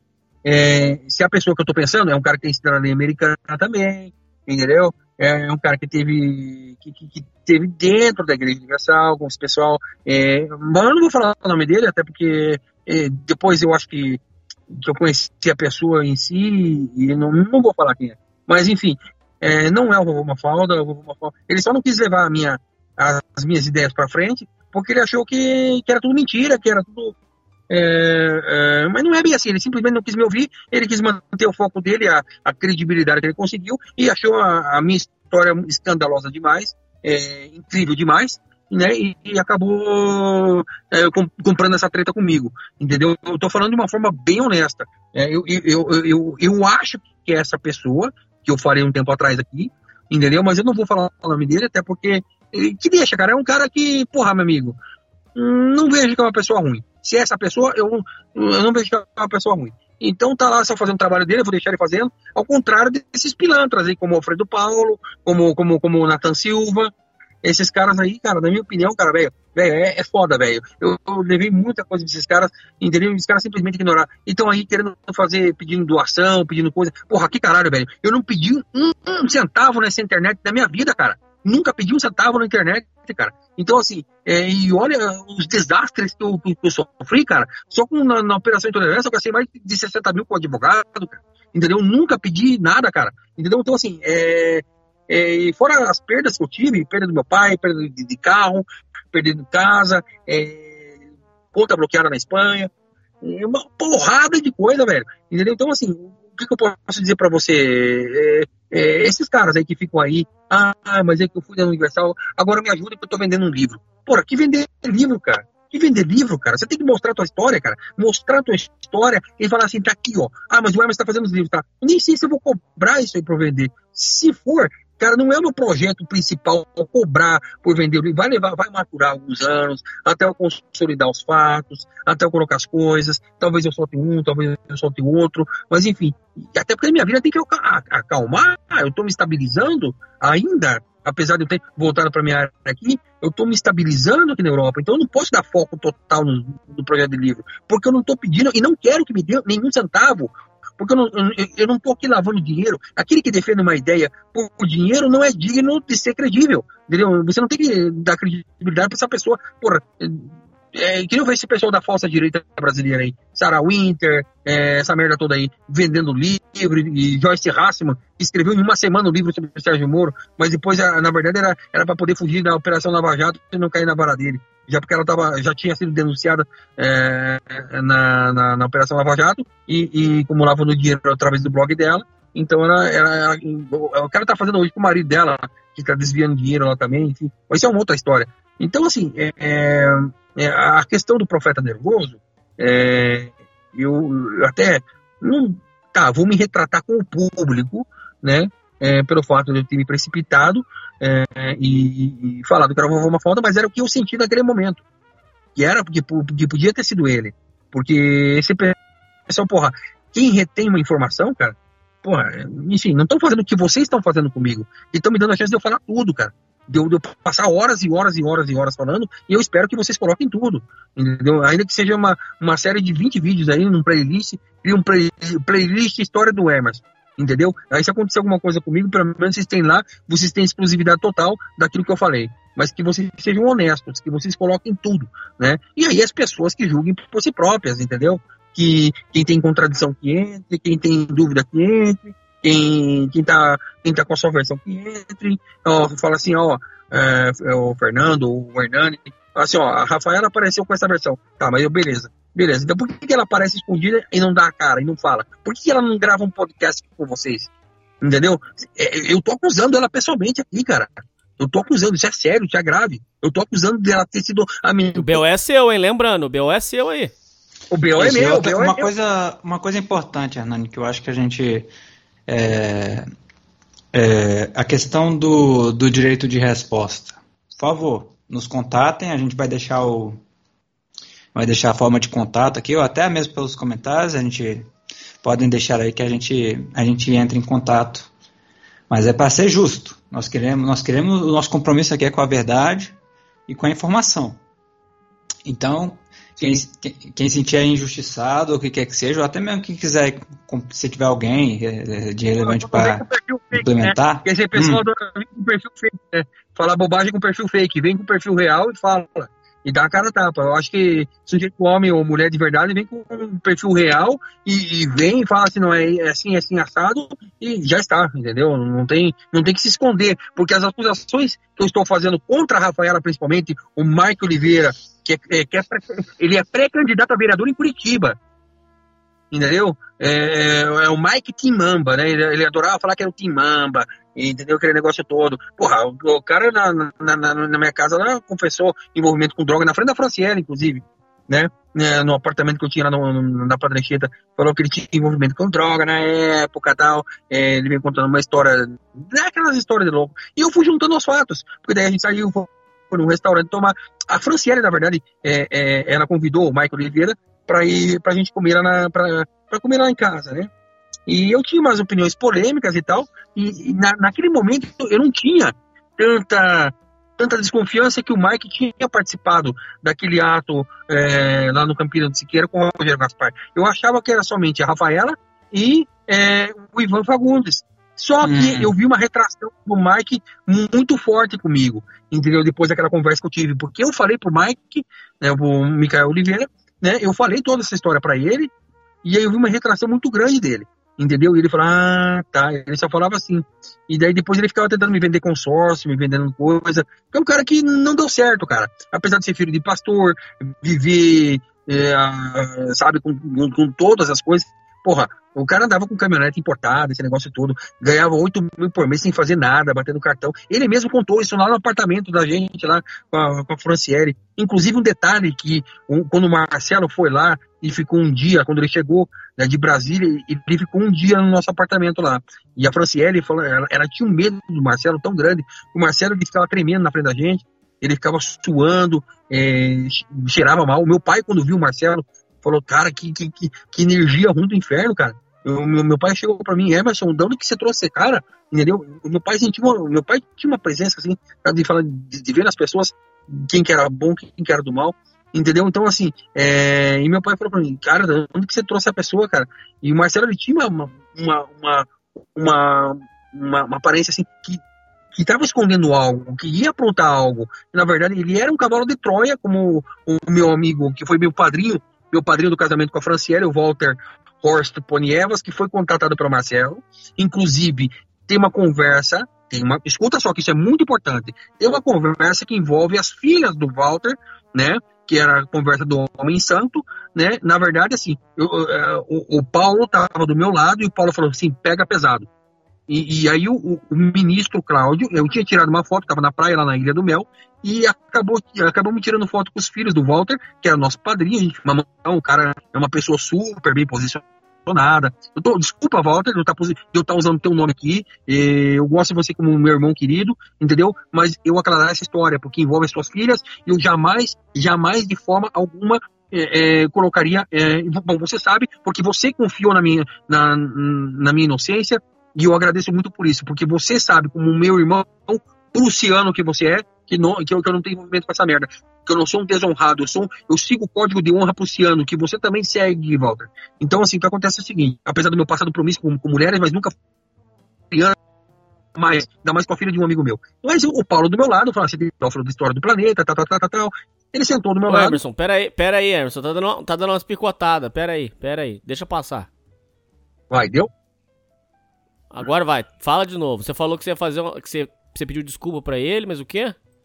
Então, é, pelo seguinte, por causa das conversas que o Paulo César Ramos, é, primo da Franciele, que era meu sócio na empresa Topcel, é, Topcel uh, Engenharia, que era uma empresa de uh, segurança eletrônica, esse negócio todo, é, de engenharia de RF, enfim. E daí o, o Paulo César Ramos, que era advogado, né? Ele chegou para mim e falou que ele tinha ganhado a carteira dele das mãos do Paulo Bernardo, porque ele reprovou quatro vezes no exame da ordem, né? E, e, e, tinha influência por algum momento ou outro. O Paulo Bernardo, que era ministro das telecomunicações, ele falava sempre para mim: Emerson, a gente vai ganhar muito contrato para Copa, para Copa, entendeu? Eu falei: ah, beleza, beleza, mas como que você vai conseguir? Daí depois que, depois que eu tinha investido o meu dinheiro, né, que ele, já, ele sabia a minha, a minha posição política, que eu jamais seria de esquerda. E eu soube que a filha dele era de esquerda, era uma ativista de esquerda, apesar de ser uma. Cara, é, a, menina, a filha dele era super linda, cara. Você não viu falando, jamais essa mulher vai. Né? Mas enfim, era, e acabou casando com um promotor e tal, mas esse, esse, tipo de gente se adota esse tipo de, de, postura porque quer mamar no Estado, né, e quer vida fácil, quer, quer conforto, sombra boa e água fresca, é só nisso que eles pensam, a gente é utilitária, português interesseira. Mas, enfim, é, é uma, uma mulher que, cara, é igual aquela australiana branquinha, super linda, era filha dele. Mas, enfim, e ele era um, é um cara que é totalmente sem escrúpulos, sem caráter, manipulador e enfim. E ele falou para mim que ganhou tal, inclusive tá suspeito de, de, é um cara que faz grilagem de terra, depois eu descobri, faz grilagem de terra lá em Morretes e nessa região aí, em algumas regiões lá do, do interior do Paraná. É, e está envolvido inclusive com alguns aí, com algumas queimas de arquivo que aconteceram lá em Morretes por causa dos caras que invadiram a terra dele lá. Então, uh, é o cara que me, que me sentou do meu lado, esse filho do Makenga, ele sentou do meu lado e falou assim: a gente precisa pegar um grande pedófilo no planeta. E essa conversa foi usada para me incriminar na Operação Intolerância, porque eles sabiam que eu não tinha nada envolvido com pedofilia, eles sabiam que eles não iam encontrar nada envolvido com pedofilia meu, no meu, nos meus computadores, nem uma conversa, nem nada. A França, todo mundo sabia que eu era blindado a isso, porque eu não, eu não tinha esse tipo de degeneração. Só que eles queriam me incriminar. E aí, como Paulo Bernardo, marido da Gleisi Hoffmann, né, a Gleisi Hoffmann, ministra-chefe da Casa Civil, na época, né, tava com a bomba no, no colo dela, que era o caso do Eduardo Gaevski, o maior estuprador de crianças da história do Brasil, que chegou a gravar um vídeo de uma criança fazendo felação nele, ou seja, chupando o pênis dele e ele ejaculando na boca da criança. Tá lá, é só vocês buscarem, essa, essa história é verídica, é só vocês buscarem né, o Eduardo Gaevski, que foi condenado a centenas de anos de cadeia, né, tá num presídio de, de segurança mínima em Capanema, enquanto me meteram num, num, num de segurança máxima, inclusive o Flávio Cardinelli Garcia queria me mandar para Catanduvas, só para você ter uma ideia da coisa, é para me silenciar, é para me calar mesmo, entendeu? É para me fuder, entendeu? Mas enquanto isso, o Eduardo Gaevski goza da impunidade, né? Sendo o maior estuprador de crianças da história do Brasil, a imprensa não deu o destaque é, por causa dele, né, justamente miraram o canhão para cima de mim, porque sabiam que eu não tinha absolutamente nada. Então acusem o inocente, é assim que a imprensa suja faz. Acusem o inocente para livrar um culpado. É assim que eles sempre fizeram. Entendeu? Então, assim, é, quem segue Globo, SBT, essa merda toda aí, porra, várias vezes saiu matéria sobre mim na, na Record, é, saiu no, no, SBT, entendeu? A Record mesmo colocou uma, uma, foto minha que foi editada, que o Marcelo colocou com o Mein Kampf, entendeu? Para poder me, me, incriminar num blog que ele criou, se não me engano foi o Pua Hate Brasil e tal. E a Record foi lá e colocou minha foto, minha cara, me, me escrachando, porque sabiam que eu era o Emerson, o cara que, que enganou o idiota do Edir Macedo lá, lá e, e, foi ter aula no IBUD lá em Santo Amaro. né, com, com, com um cartão falso que eu tinha. Eu tinha falsificado aquele cartão lá e eu entrei lá na, na aula de, de, de obreiros do IBUD lá em Santa Amaro e eu acabei entrando lá, mas enfim, depois me descobriram e me chutaram de lá como gato morto. Mas enfim, é, é, é uma questão pessoal. Eu quero que vocês entendam uma coisa: a questão com a Universal é pessoal, entendeu? Fora que eu descobri muita falcatrua lá dentro. Entendeu? Então, Ó, O que, que você viu de coisa errada lá agora? Só pra, esse bloco aqui vai acabar agora já. A gente quer só Cara. pra você matar essa questão. O que, que você viu de coisa errada lá? Fala tudo que você viu de errado.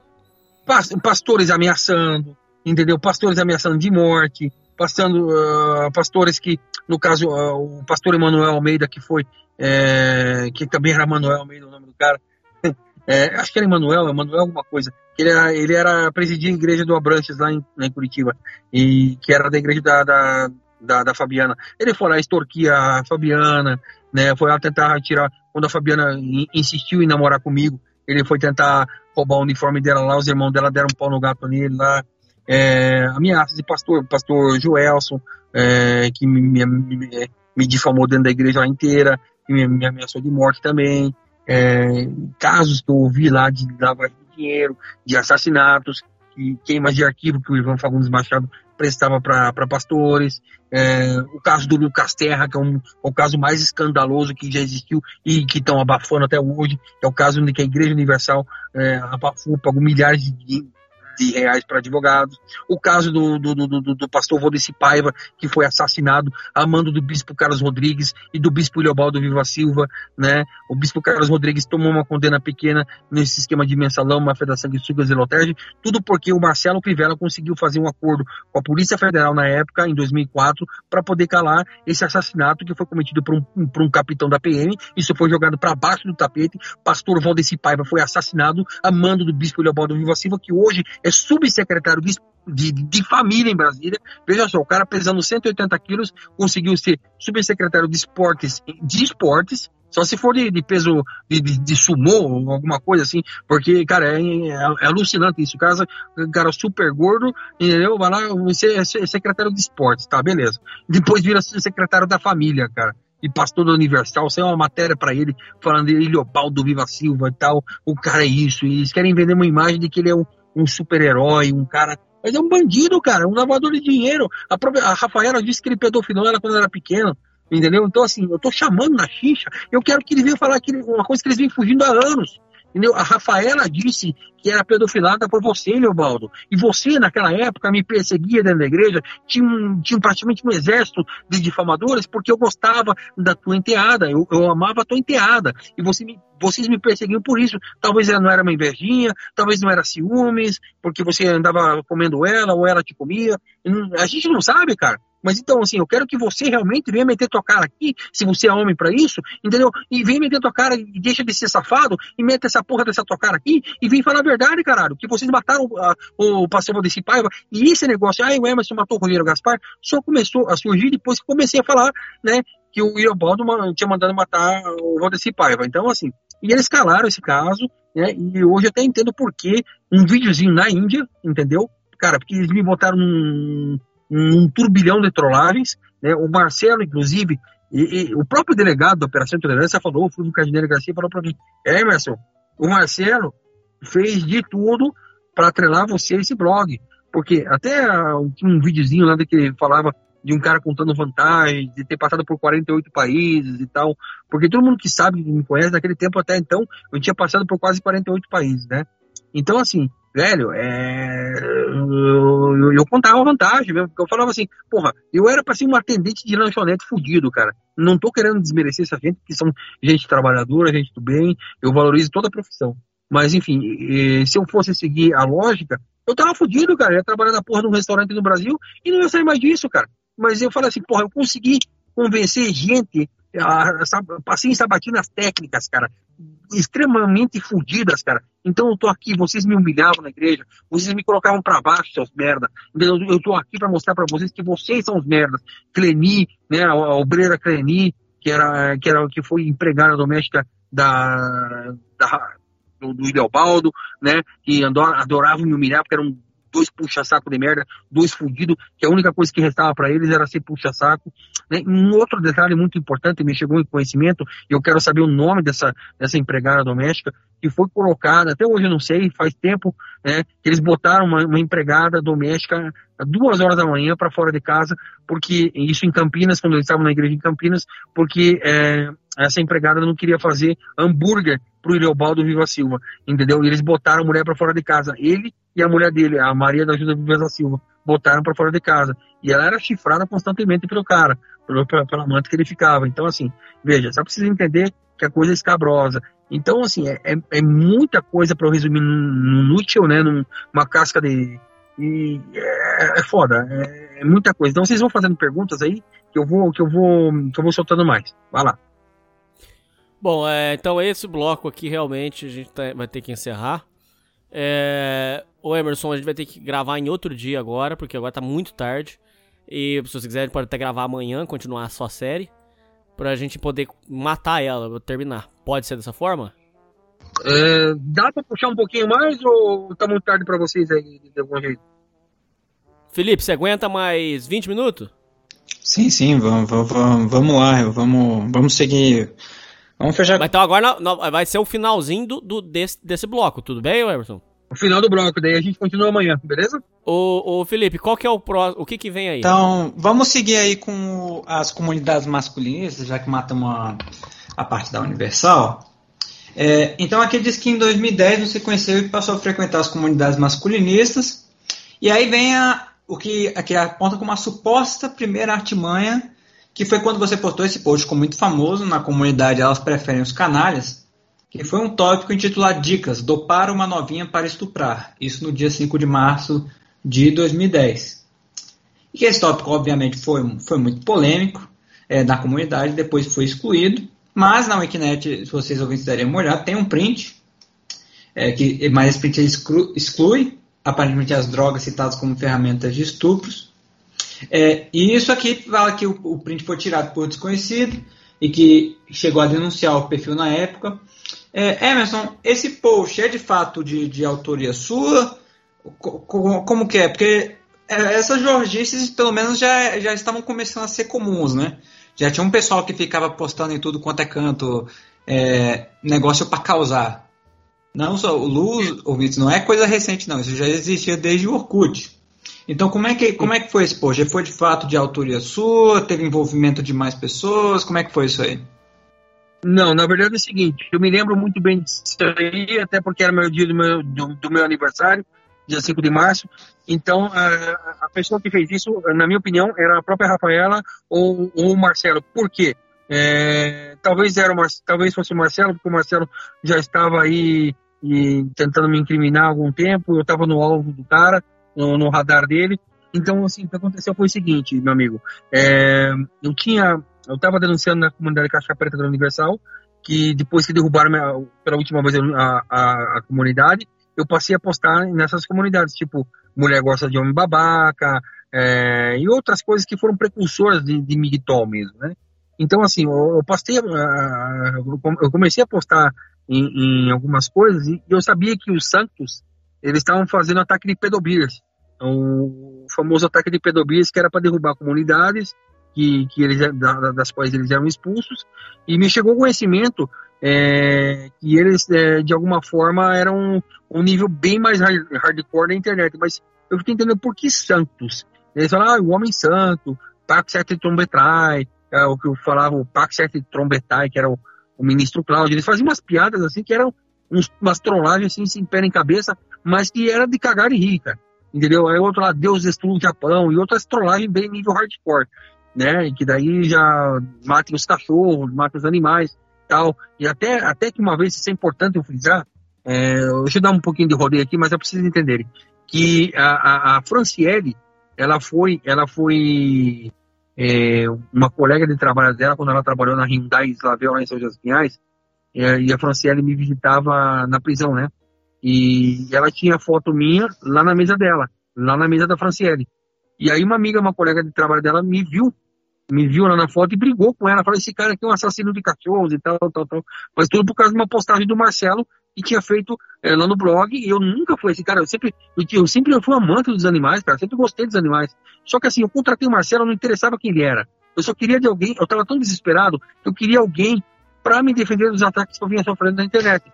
Só que nesse tempo aí, eu acho que o Marcelo não estava comigo, né, não tinha, a gente não se conhecia ainda, e foi que postaram isso aí. Mas a pessoa que, que colocou dois meses antes falava assim: Eu vou te dar um presente no teu dia do, no dia do teu aniversário que eu vou destruir tua vida.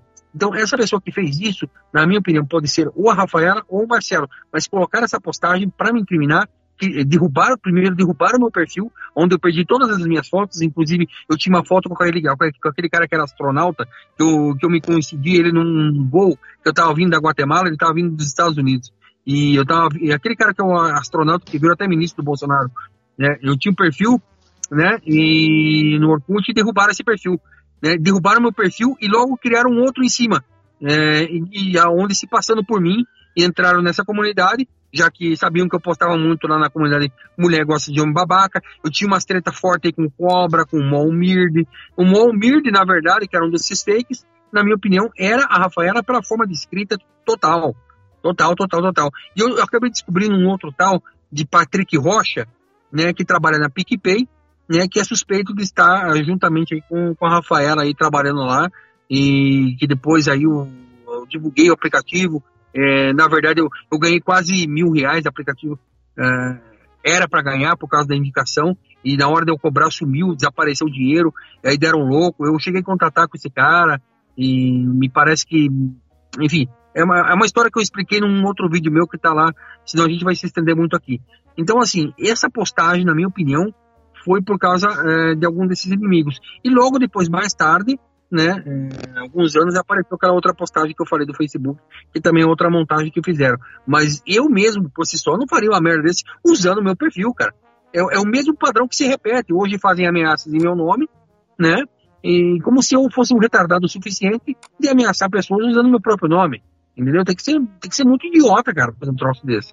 Entendeu? Mas esse tipo de gente aí, não sei se fazem isso é, simplesmente para me jogar na merda, uh, para taxar, mas fica na cara das pessoas que, que realmente eu tô sendo vítima. Então isso aí eu nego, e até porque não tinha nenhum elemento de prova, né? Eu não fui indiciado por isso. Na, sequer fui indiciado por essa, por essa postagem da Polícia Federal. Entendeu? Se eu fosse acusado pelos crimes que, que, que jogaram, que ventilaram na imprensa, velho, eu não estaria falando com vocês hoje. Eu estaria preso. É coisa para mais de 30 anos de cadeia. Entendeu? Então, assim, a, é, é, autor de site é acusado de diversos homicídios. É o que saiu no Globo. Porra, mas justamente eu que estava denunciando os homicídios cometidos por bispos e pastores da Igreja Universal, entendeu? No caso, o Leopoldo Viva Silva, né? E o bispo Carlos Rodrigues Pinto, que foi condenado né, tantos outros pastores aí que eram matadores de aluguel, o pastor Oliveira, é, enfim, esses caras foram os caras que mais movimentaram a Polícia Federal quando eu fui preso. Eles estavam entrando e saindo da Polícia Federal a todo momento. Por que, que é essa preocupação? Hã? Porque queriam me incriminar e me calar. É, a questão deles era essa. Eu vou me eliminar. No, no, no caso, no, no, dia da operação, o cara entrou com a pistola armada me apontando.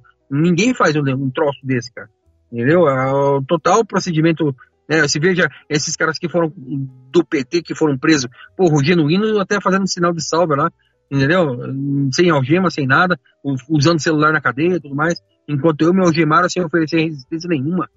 Colocaram no processo que eu era violento. Porra, eu, eu, eu faltei só me ajoelhar pros policiais lá, cara, entendeu? Então, assim, eu saí. De, a, a, aquela foto que me bateram aqui, eu saí de cabeça erguida, que a, a, a minha própria mulher, a Franciele, falou o seguinte: se Emerson, se você não, não deve nada, você vai sair de cabeça erguida. erguida. Eu falei, é, é verdade. Eu, eu, eu não vou, até na hora até me desesperei e tal. Vou colocar uma, uma coberta na cara tal. Mas eu fico pensando, essas operações como a Operação Grasnote, outras operações supostas que prenderam pedófilos, cara, nunca divulgaram o nome dos caras, não eh, ficou evidente, ficou descarado que a Operação Intolerância foi uma operação dedicada é, como um projeto para assassinar a reputação de, de, de, pessoas, entendeu? De, de alvos políticos no futuro.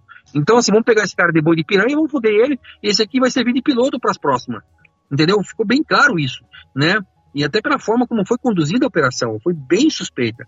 Então, assim, é, e eles me mostravam sempre. Aí o, o, o, delegado me perguntando: ah, então você falava homofobia. E falava sempre coisas que, que, que, que elencam a pauta da esquerda. Né? As perguntas do próprio delegado: é, é, é ah, então você cometeu crime contra as mulheres. É, é isso. E coisas assim, coisas bem que, sabe, na época me elencavam assim: porra, esse cara é um, é, é um comunista, assim, de, de primeira. Pelas perguntas que ele me fazia e sempre me levando a, a erro tal. E eu falei, não, é exatamente isso que aconteceu, cara. Eu só quero. Né? E depois, pelo terrorismo final, ele falou que eu poderia tomar um ano por cada postagem. Né? É, que, que foi feita no blog. E o blog tinha milhares de postagens.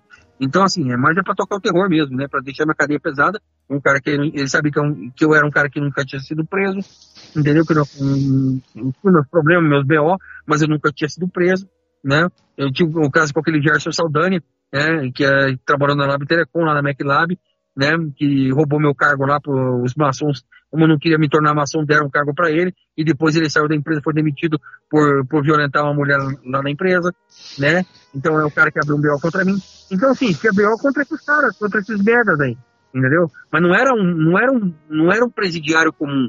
Eu fui condenado por um crime de opinião, por falar aquelas coisas que eu falei na Índia, um áudio que foi, um vídeo que foi editado, com aquela musiquinha Requiem junta deles lá, para tocar suspense e terror, né? Mas na verdade o vídeo era 60 minutos, onde eu fazia injúria racial, que é bem diferente de racismo. E que na verdade a condenação, ainda que seja de racismo, me daria e, e, e me deu regime aberto. Eu não, eu não deveria ter ido para o regime fechado.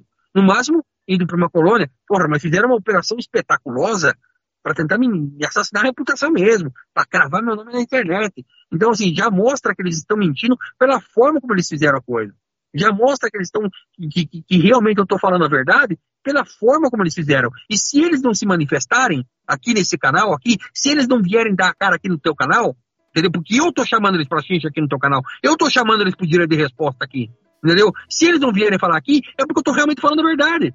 Entendeu? E se eles vierem aqui falar, eu vou entrar com o meu direito de resposta também e vou meter a ler neles também. E assim a coisa vai ir, cara. Até, entendeu? Até, até a verdade aparecer, cara. É assim que a verdade aparece, cara. Porque eu não tenho medo deles. Ele, mas o que, que você tava tentando mudar lá? Não, mas pera aí. O que, que você tava tentando mudar que você levou uma fumada da, da Wikipédia? O que, que você queria mudar lá no escrito que o, o administrador da Wikipédia é, te, queria te expulsar? Que, que, o que, que você tava aprontando lá?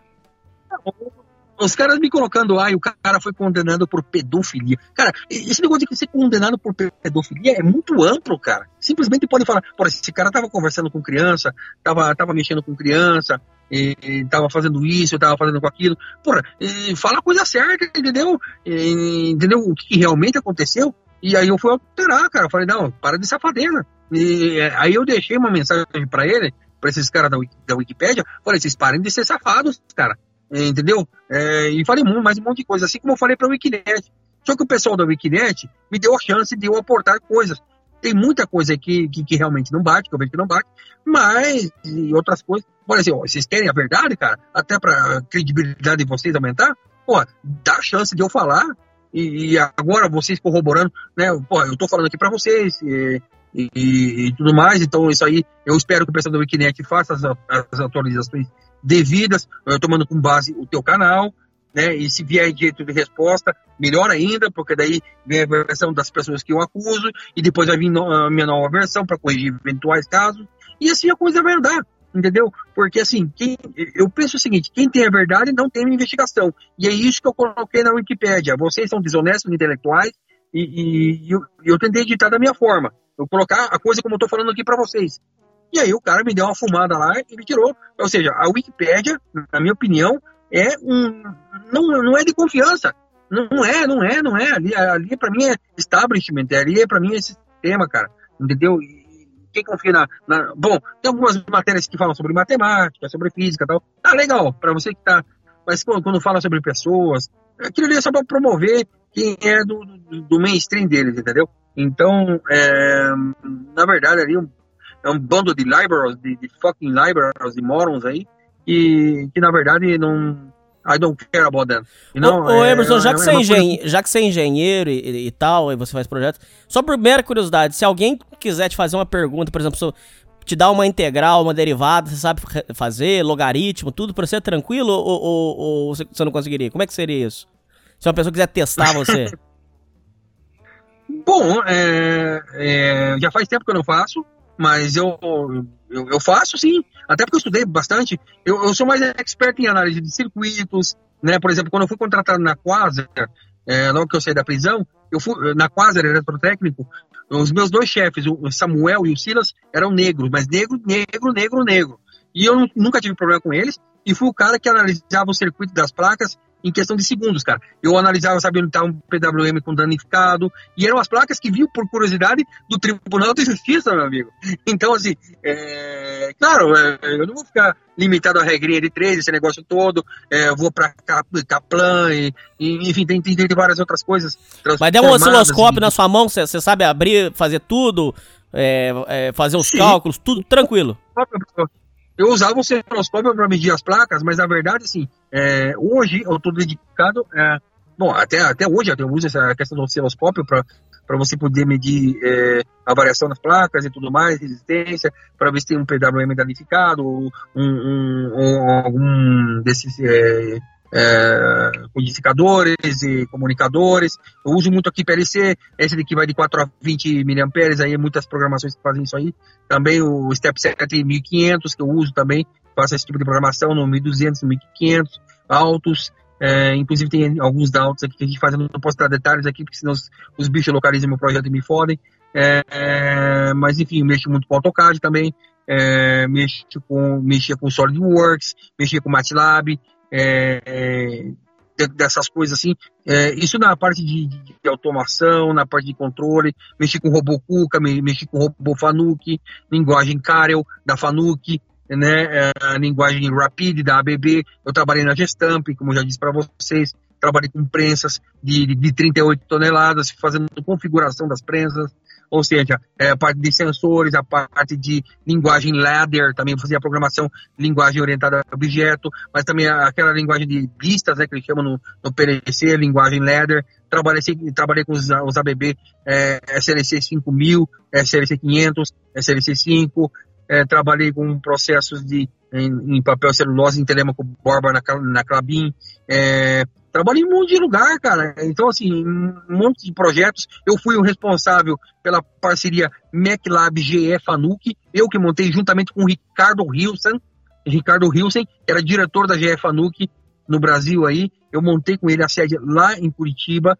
juntamente com o Antônio Hélio Alves Nunes, eu criei todo o escopo do projeto, delineei toda a parte de atuação, ah, voltando às empresas como o Denso e tudo mais. Então, assim, conceito de placa, não só o conceito da placa aqui em si, cara, a gente prestou serviço para Pegoforme, para Cassis, para Denso, é, para Clabin, Telemaco Borba, a gente trabalhou para Brose, né, é, enfim, a parte de robótica, a parte de é, configuração robótica, que é muito simples, cara. Depois que você pega as manhãs, é simples. Então, eu me foquei, de fato, em si, na parte prática. Hoje, eu estou estudando a parte teórica, ainda que a gente jamais vai utilizar essa merda na prática, mas é bom até para você ter maleabilidade mental. Então, hoje eu estou fazendo um, um na Master D, né, que é a empresa que é, que é a universidade que eu estou fazendo, e também a Universidade de Nebrija. Eu vou falar aqui porque, cara, eu não tenho medo. Se eles quiserem ameaçar a porra da universidade, que vão em frente, entendeu? Vão em frente porque, assim, já tem um precedente aqui aberto em meu favor, entendeu? Eu já fui inocentado, entendeu? O CNI aqui da Espanha sabe o que aconteceu comigo, então se quiserem ameaçar, vão em frente, cara. Vocês, vocês ainda vão, vão fazer eu ser condecorado pelo rei da Espanha. Mas beleza. Então, assim, é, o que acontece é o seguinte, eu tô cagando pra esses filhos da puta aí. Entendeu? Então, assim, eu tenho, vocês podem ver nos meus vídeos que eu tenho um monte de livros aí. Eu tô me enfiando para recuperar, para realmente voltar. Se um dia. Eu, talvez eu não vou voltar, porque eu sou. Os caras vão me matar mesmo de verdade, mas pelo menos um dia eu possa exibir aqui na minha casa, aqui na Espanha, ou seja em qualquer outro lugar da Europa, né? É, ou talvez até nos Estados Unidos, porque eu apliquei também o Green Card lá, por causa do que fizeram o ataque lá nos Estados Unidos usando meu nome. E aí eu fui considerado vítima de crime pela FBI e tudo mais então que me dá o direito a um visto chamado visto U, né? Isso foi assinado pelo próprio FBI, serviço secreto. Então assim, se eu voltar, se eu voltar para os Estados Unidos vai ser para ficar, entendeu? Mas se eu estiver por aqui, eu, eu, vou poder exibir o diploma de uma universidade de uma universidade é, europeia. A parte disso também eu passei por uh, para a parte de telecomunicações no setor 2G, 3G, 4G e 5G. né? Mas por que, Então, que o assim, povo é, fala que você não conseguiu arrumar uma catraca? Que história que é essa? Eu vou te contar essa história por quê? Porque é o seguinte, quando, quando eles fizeram a chantagem na, na Quasar, na Quasar, ah, e a Quasar resolveu não me mandar embora, porque era o cara que mais consertava as placas lá, né? É, o que aconteceu foi o seguinte, é, o, o Bruno Lopes, que foi que me indicou para as duas empresas, ele me indicou para a Datapron e ele me indicou para a Quasar. O Bruno Lopes, ele era ah, ah, amigo, é, na verdade ele era cunhado do Marcos Coutro, é, do Marcos Coutro, que era um dos ex-donos da Quasar. O pai dele era o dono da Quasar. E o Marcos Coutro, ele foi como minha testemunha, né? é, e é primo, diga-se de passagem, é primo do Ivan Fagundes. Olha só, cara. Veja, o Marcos Couto, mas só que esse Marcos Couto é tranquilo, cara. Super gente boa, é um cara super religioso, um cara super do bem, cara. Entendeu? E ele foi com minha testemunha na Operação Tolerância, outro moreno também. Entendeu? E assim, eu fui indicado para trabalhar na Quasa e tal, fui trabalhar. E aí, o que aconteceu? Quando, como eles não me mandaram embora da Quasa, eu trabalhei sete meses na Quasa, um dos melhores, fui o melhor funcionário da Quasa, eles me mandaram é, embora, por quê? Porque quebraram a empresa praticamente. E, o Marcelo descobriu que a empresa prestava serviços para o pessoal do TJ e tudo mais, e que eu estava trabalhando na empresa. Então, de alguma forma, eles tiraram os contratos é, da Quasa é, de prestação de serviço para essas empresas, e a Quasa praticamente quebrou. E teve que mandar praticamente todo mundo embora, tudo porque eu estava trabalhando na empresa e não queriam me mandar embora. Então, o que aconteceu é o seguinte: eu tive que correr atrás de alguma outra coisa. Eu fui né, indicado para trabalhar na Datapron. Passei pela avaliação técnica, né, avaliação psicológica e avaliação de, de rua, porque eu tinha que usar o carro e ir para a rua fazer conserto das catracas de ônibus da rede de Curitiba, da rede de transportes de Curitiba. Então, a gente passou por uma semana de treinamento, né? E tinha um, e tinha um cara que era bem moreno, negão, tá? e eu vi que ele me olhava com um olhar de, de morte, assim, para mim, cara. Ele queria me comer vivo, cara. E ele nunca, nunca, nunca olhava nos meus olhos, nunca falava comigo tal. E trabalhava, eu falei, cara, espero que esses caras, porra, eu tenho uma filha para criar tal.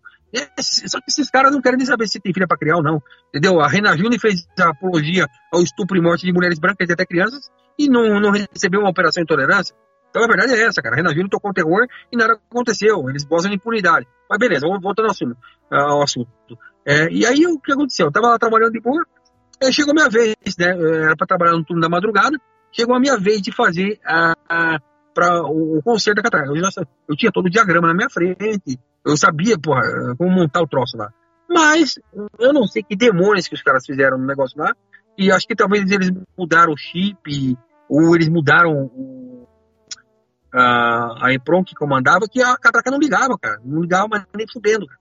E não ligava. Fizeram alguma coisa lá que, que, que não me lembro bem ao certo que era, mas era muito fácil de consertar no final. Mas era um, era um truque, como eu também já estava cansado à noite, eles me deram a, a parte final para poder consertar, e aí eu acabei me fudendo, entendeu? Então, aí simplesmente me mandaram embora por causa daquilo. Mas é, foi a prerrogativa que eles tiveram. Mas na verdade, cara, um cara que consertava as placas como eu fazia na quadra, que também prestava serviços para a empresa positivo, velho, aquilo ali é usina chupeta, porque os outros passaram, era super tranquilo, era só, era só ligar cabos e os negócios, mas eles fizeram alguma coisa interna ali, talvez uma programação que você só faz é, com essas gigas de teste, né? Quem trabalha com eletrônica sabe do que eu tô falando, um giga de teste, porra, eu cheguei a programar em C+, cara, em, um, um, eu, eu fiz programas para pro Rede Commander da Siemens, cara, entendeu? O Marcelo Almeida, né, Marcelo Almeida, você sabe o que eu tô falando, o Wesley Silva, né, lá, lá da Siemens de Curitiba, vocês sabem o que eu tô falando, então não tô mentindo, cara, entendeu? Que eu fazia as, as, paradas, entendeu? Eu trabalhei configurando as porras das centrais, cara, fazendo database de parameter e esse negócio todo, entendeu? Então, assim, eu me envolvi numa, numa área bem ampla de telecom, não só telecom, como automação industrial, mas intencionalmente, então, eu queria ficar mudando, saindo de trabalho, para quê? Para poder pegar experiência com tudo, inclusive com SAP, peguei SAP BW, SAP ABAP, eu peguei, enfim, peguei, foi bem amplo, cara. É, intencionalmente, por quê? Para poder ter experiência em tudo quanto é lugar e poder sobreviver no mercado de trabalho, entendeu? Não ser um parasita que se encosta numa teta e fica mamando. Eu sabia que eu nunca ia conseguir. Eu sabia que no Estado em si, não porque Ai, o Emerson não vai passar no concurso, não é, não é por causa disso. Eu sei que só entra no concurso por meio de maracutaia, cara. Não, não entra por saber, cara. Só entra quem é escolhido, cara. Entendeu? Eu sei como é que as coisas funcionam. O próprio Marcelo me confirmou isso aí. Né? Marcelo trabalhou na Cobra e ele vazava dados da Cobra e dizem, né, que ele apagava dados em segredo de justiça do banco de dados da cobra, mas enfim, chegou também até uma denúncia contra ele, que ele era usado para fraudar é, concurso, esse negócio todo. Não sei se é verdade ou não, mas chegou a denúncia para mim. Eu joguei num, num dos vídeos que eu, que eu disponibilizei na internet. Então, esse negócio de atacar minha vida profissional, que não tem nada a ver com o público, cara. Porque, assim, se alguém me chama para fazer um teste numa empresa, para fazer uma entrevista técnica e tudo mais, eu vou passar. Eu vou passar porque eu sei fazer o negócio. Entendeu? E às vezes, se eu não sei fazer a coisa, porque a coisa se atualizou mais rápido do que, aquilo que eu pude acompanhar, eu sou um cara bem autodidata, eu sou um cara que, que se esforça, que busca informação, que corre atrás, que, cara, velho, eu, eu, eu programei para o Alexandre Lorega na década, lá, lá no começo dos anos 2000, no GFANUC 9030, é, pro Pier lá da, de Angra dos Reis, entendeu? Então, quando pegou fogo naquela plataforma lá, em Angra, eles simplesmente fecharam um contrato com a gente lá, com a G3K, e eu trabalhei lá em Parada de Lucas, Rio de Janeiro. Ainda até levei a própria Rafaela lá na rua Cordovil e falava, porra, Rafaela, eu andava por aqui pensando em ter você um dia, em sair com você. Era perto lá da Rede Manchete. E eu falava assim, Rafaela, eu queria ficar com você e tudo mais. E aquela românticozinho de. Enfim, a mulher só me esnobava, só me pisava. Quanto mais românticozinho você é, mais você vai tomar no cu. Então, assim, a verdade é o seguinte: é, e eu, eu, cara, eu, os caras me davam um painel elétrico para montar, com, com, um contador, um soft starter, um inversor, né, o inversor da VEG, quem, quem conhece os inversores da VEG lá, fazer as rampas, calcular as rampas dos, do, do, do, dos inversores, do soft starter, enfim, é, montar uma máquina, a gente fazia retrofit de máquinas também, né? É, montar capacidade. Quando eles querem falar da minha vida profissional, é para me atacar pessoalmente, porque eles sabem que eles não fariam o que eu fiz nessa vida. Eles não teriam a capacidade de, de, de, de reinvenção que eu tenho, né? De, de cair, se levantar e ir para outro lugar, já que eles, meu amigo, tá tudo. Veja, meu amigo, eles estão mamando em alguma teta. Eu não, eu não tenho teta nenhuma para mamar. Veja, meu pai Porra, meu pai foi garçom, cara. Eu, meu pai não podia, meu pai, o que ele podia dar era uma vida decente pra gente, entendeu? É, de, de, de ter que comer em casa. Porra, meu pai tirou um carro novo pra mim, pagou entre 36 meses pra mim, é, como eu já falei pra vocês antes. É, é, tinha uma casa lá, que é na melhor região de Curitiba, mas ele, ele construiu quando não era assim, entendeu? Mas ele deixou uma casa lá, pelo menos, pra gente poder viver, entendeu? É, preciso de reformas hoje, que eu vou ajudar minha mãe a reformar, só não reformei por causa desses biótopos que a gente está enfrentando aqui, mas, enfim, é, eu vou, vou fazer reforma para ela, entendeu? É, é, tô tendo que manter minha filha e tudo mais. Então eu tô correndo atrás, cara. Eu sou um cara que, porra, velho, é, é, aqui quando eu cheguei aqui, velho, até para entrar na minha área, no comecinho, quando não tinha meus documentos espanhóis, quando só tinha um documento de asilo, meu, meu amigo, eu cheguei a trabalhar em kebab, trabalhei num, num cara que é conhecido como Karim Kebab. Era, era um marroquino, velho.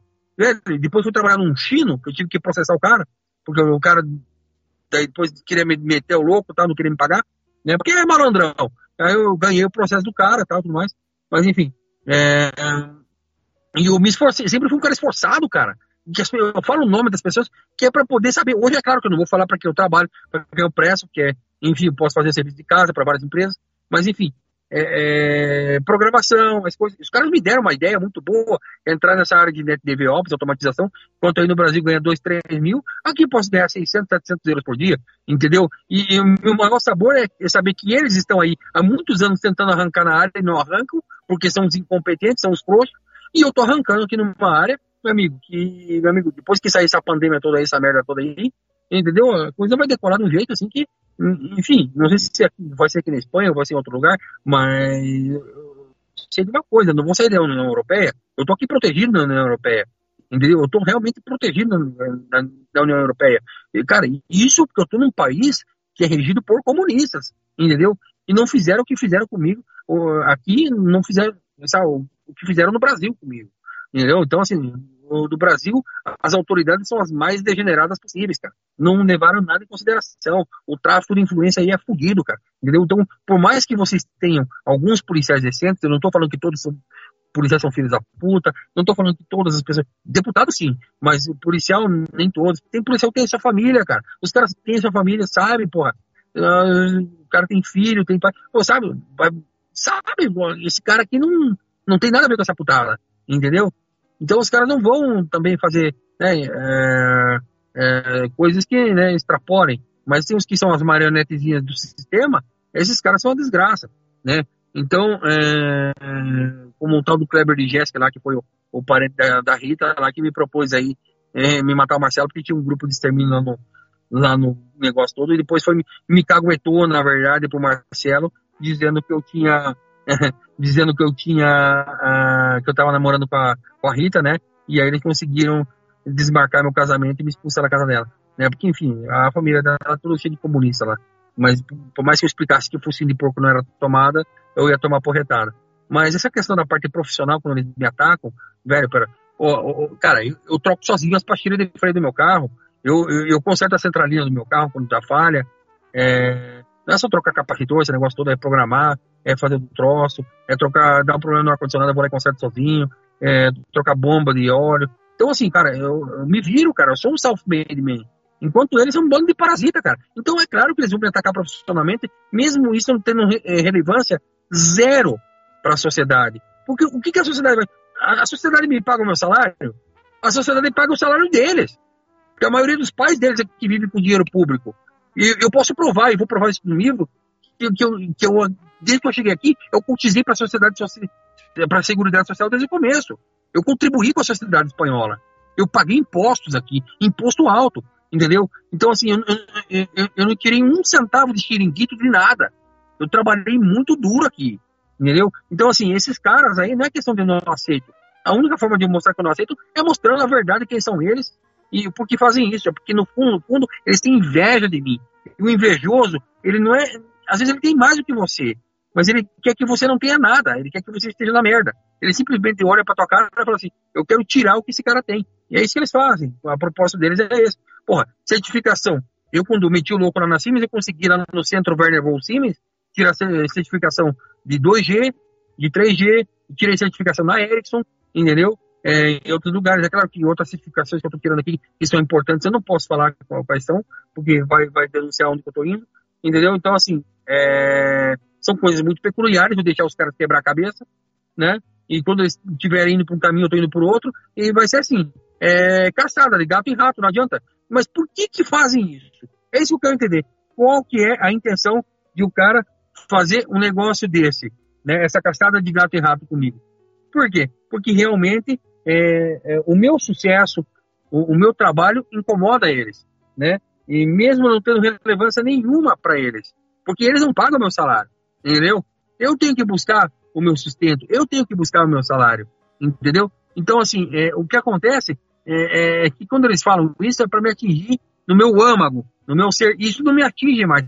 Talvez lá no começo me atingia. E eles falavam isso como uma pescaria, como um bait, para poder pescar. Ó, oh, o Emerson tá em tal lugar.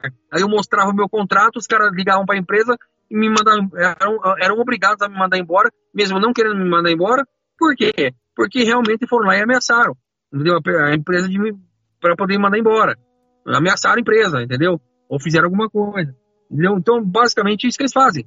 É, quem, me, quem me critica fala o fato de que eu não consegui consertar uma catraca, se quer consegue consertar o próprio celular, quando estraga, entendeu? É, gente que é inepto, é, é gente que viveu sempre de oferta da Igreja Universal, né, como a família da Rafaela, é parasitas, entendeu? Gente que não produziu porra nenhuma na vida, ou que se encosta numa teta pública, como a Dolores, a Lola, a própria Lola, né, que se encostava na, na teta pública, né, e que agora usa é, o relato desse ativista do movimento negro, lá da Datapron, que foi lá e falou esse tipo de merda a meu respeito, que ah, o cara não sabe consertar uma catraca. Isso já denuncia que eles estão agindo no, nos bastidores. Seja uma hora a Lula, seja uma hora a Karina, seja uma hora a, a, a Karina, que era uma, é, trabalhava como hacker na Santa Casa, que teve envolvimento comigo lá em São Paulo, e depois a Rafaela se juntou com ela, porque eu mandei ela pra merda também, quando ela começou a dar, dar uns piti na casa dela lá, comigo, entendeu? Aí eu mandei ela merda, mandei ela se fuder e,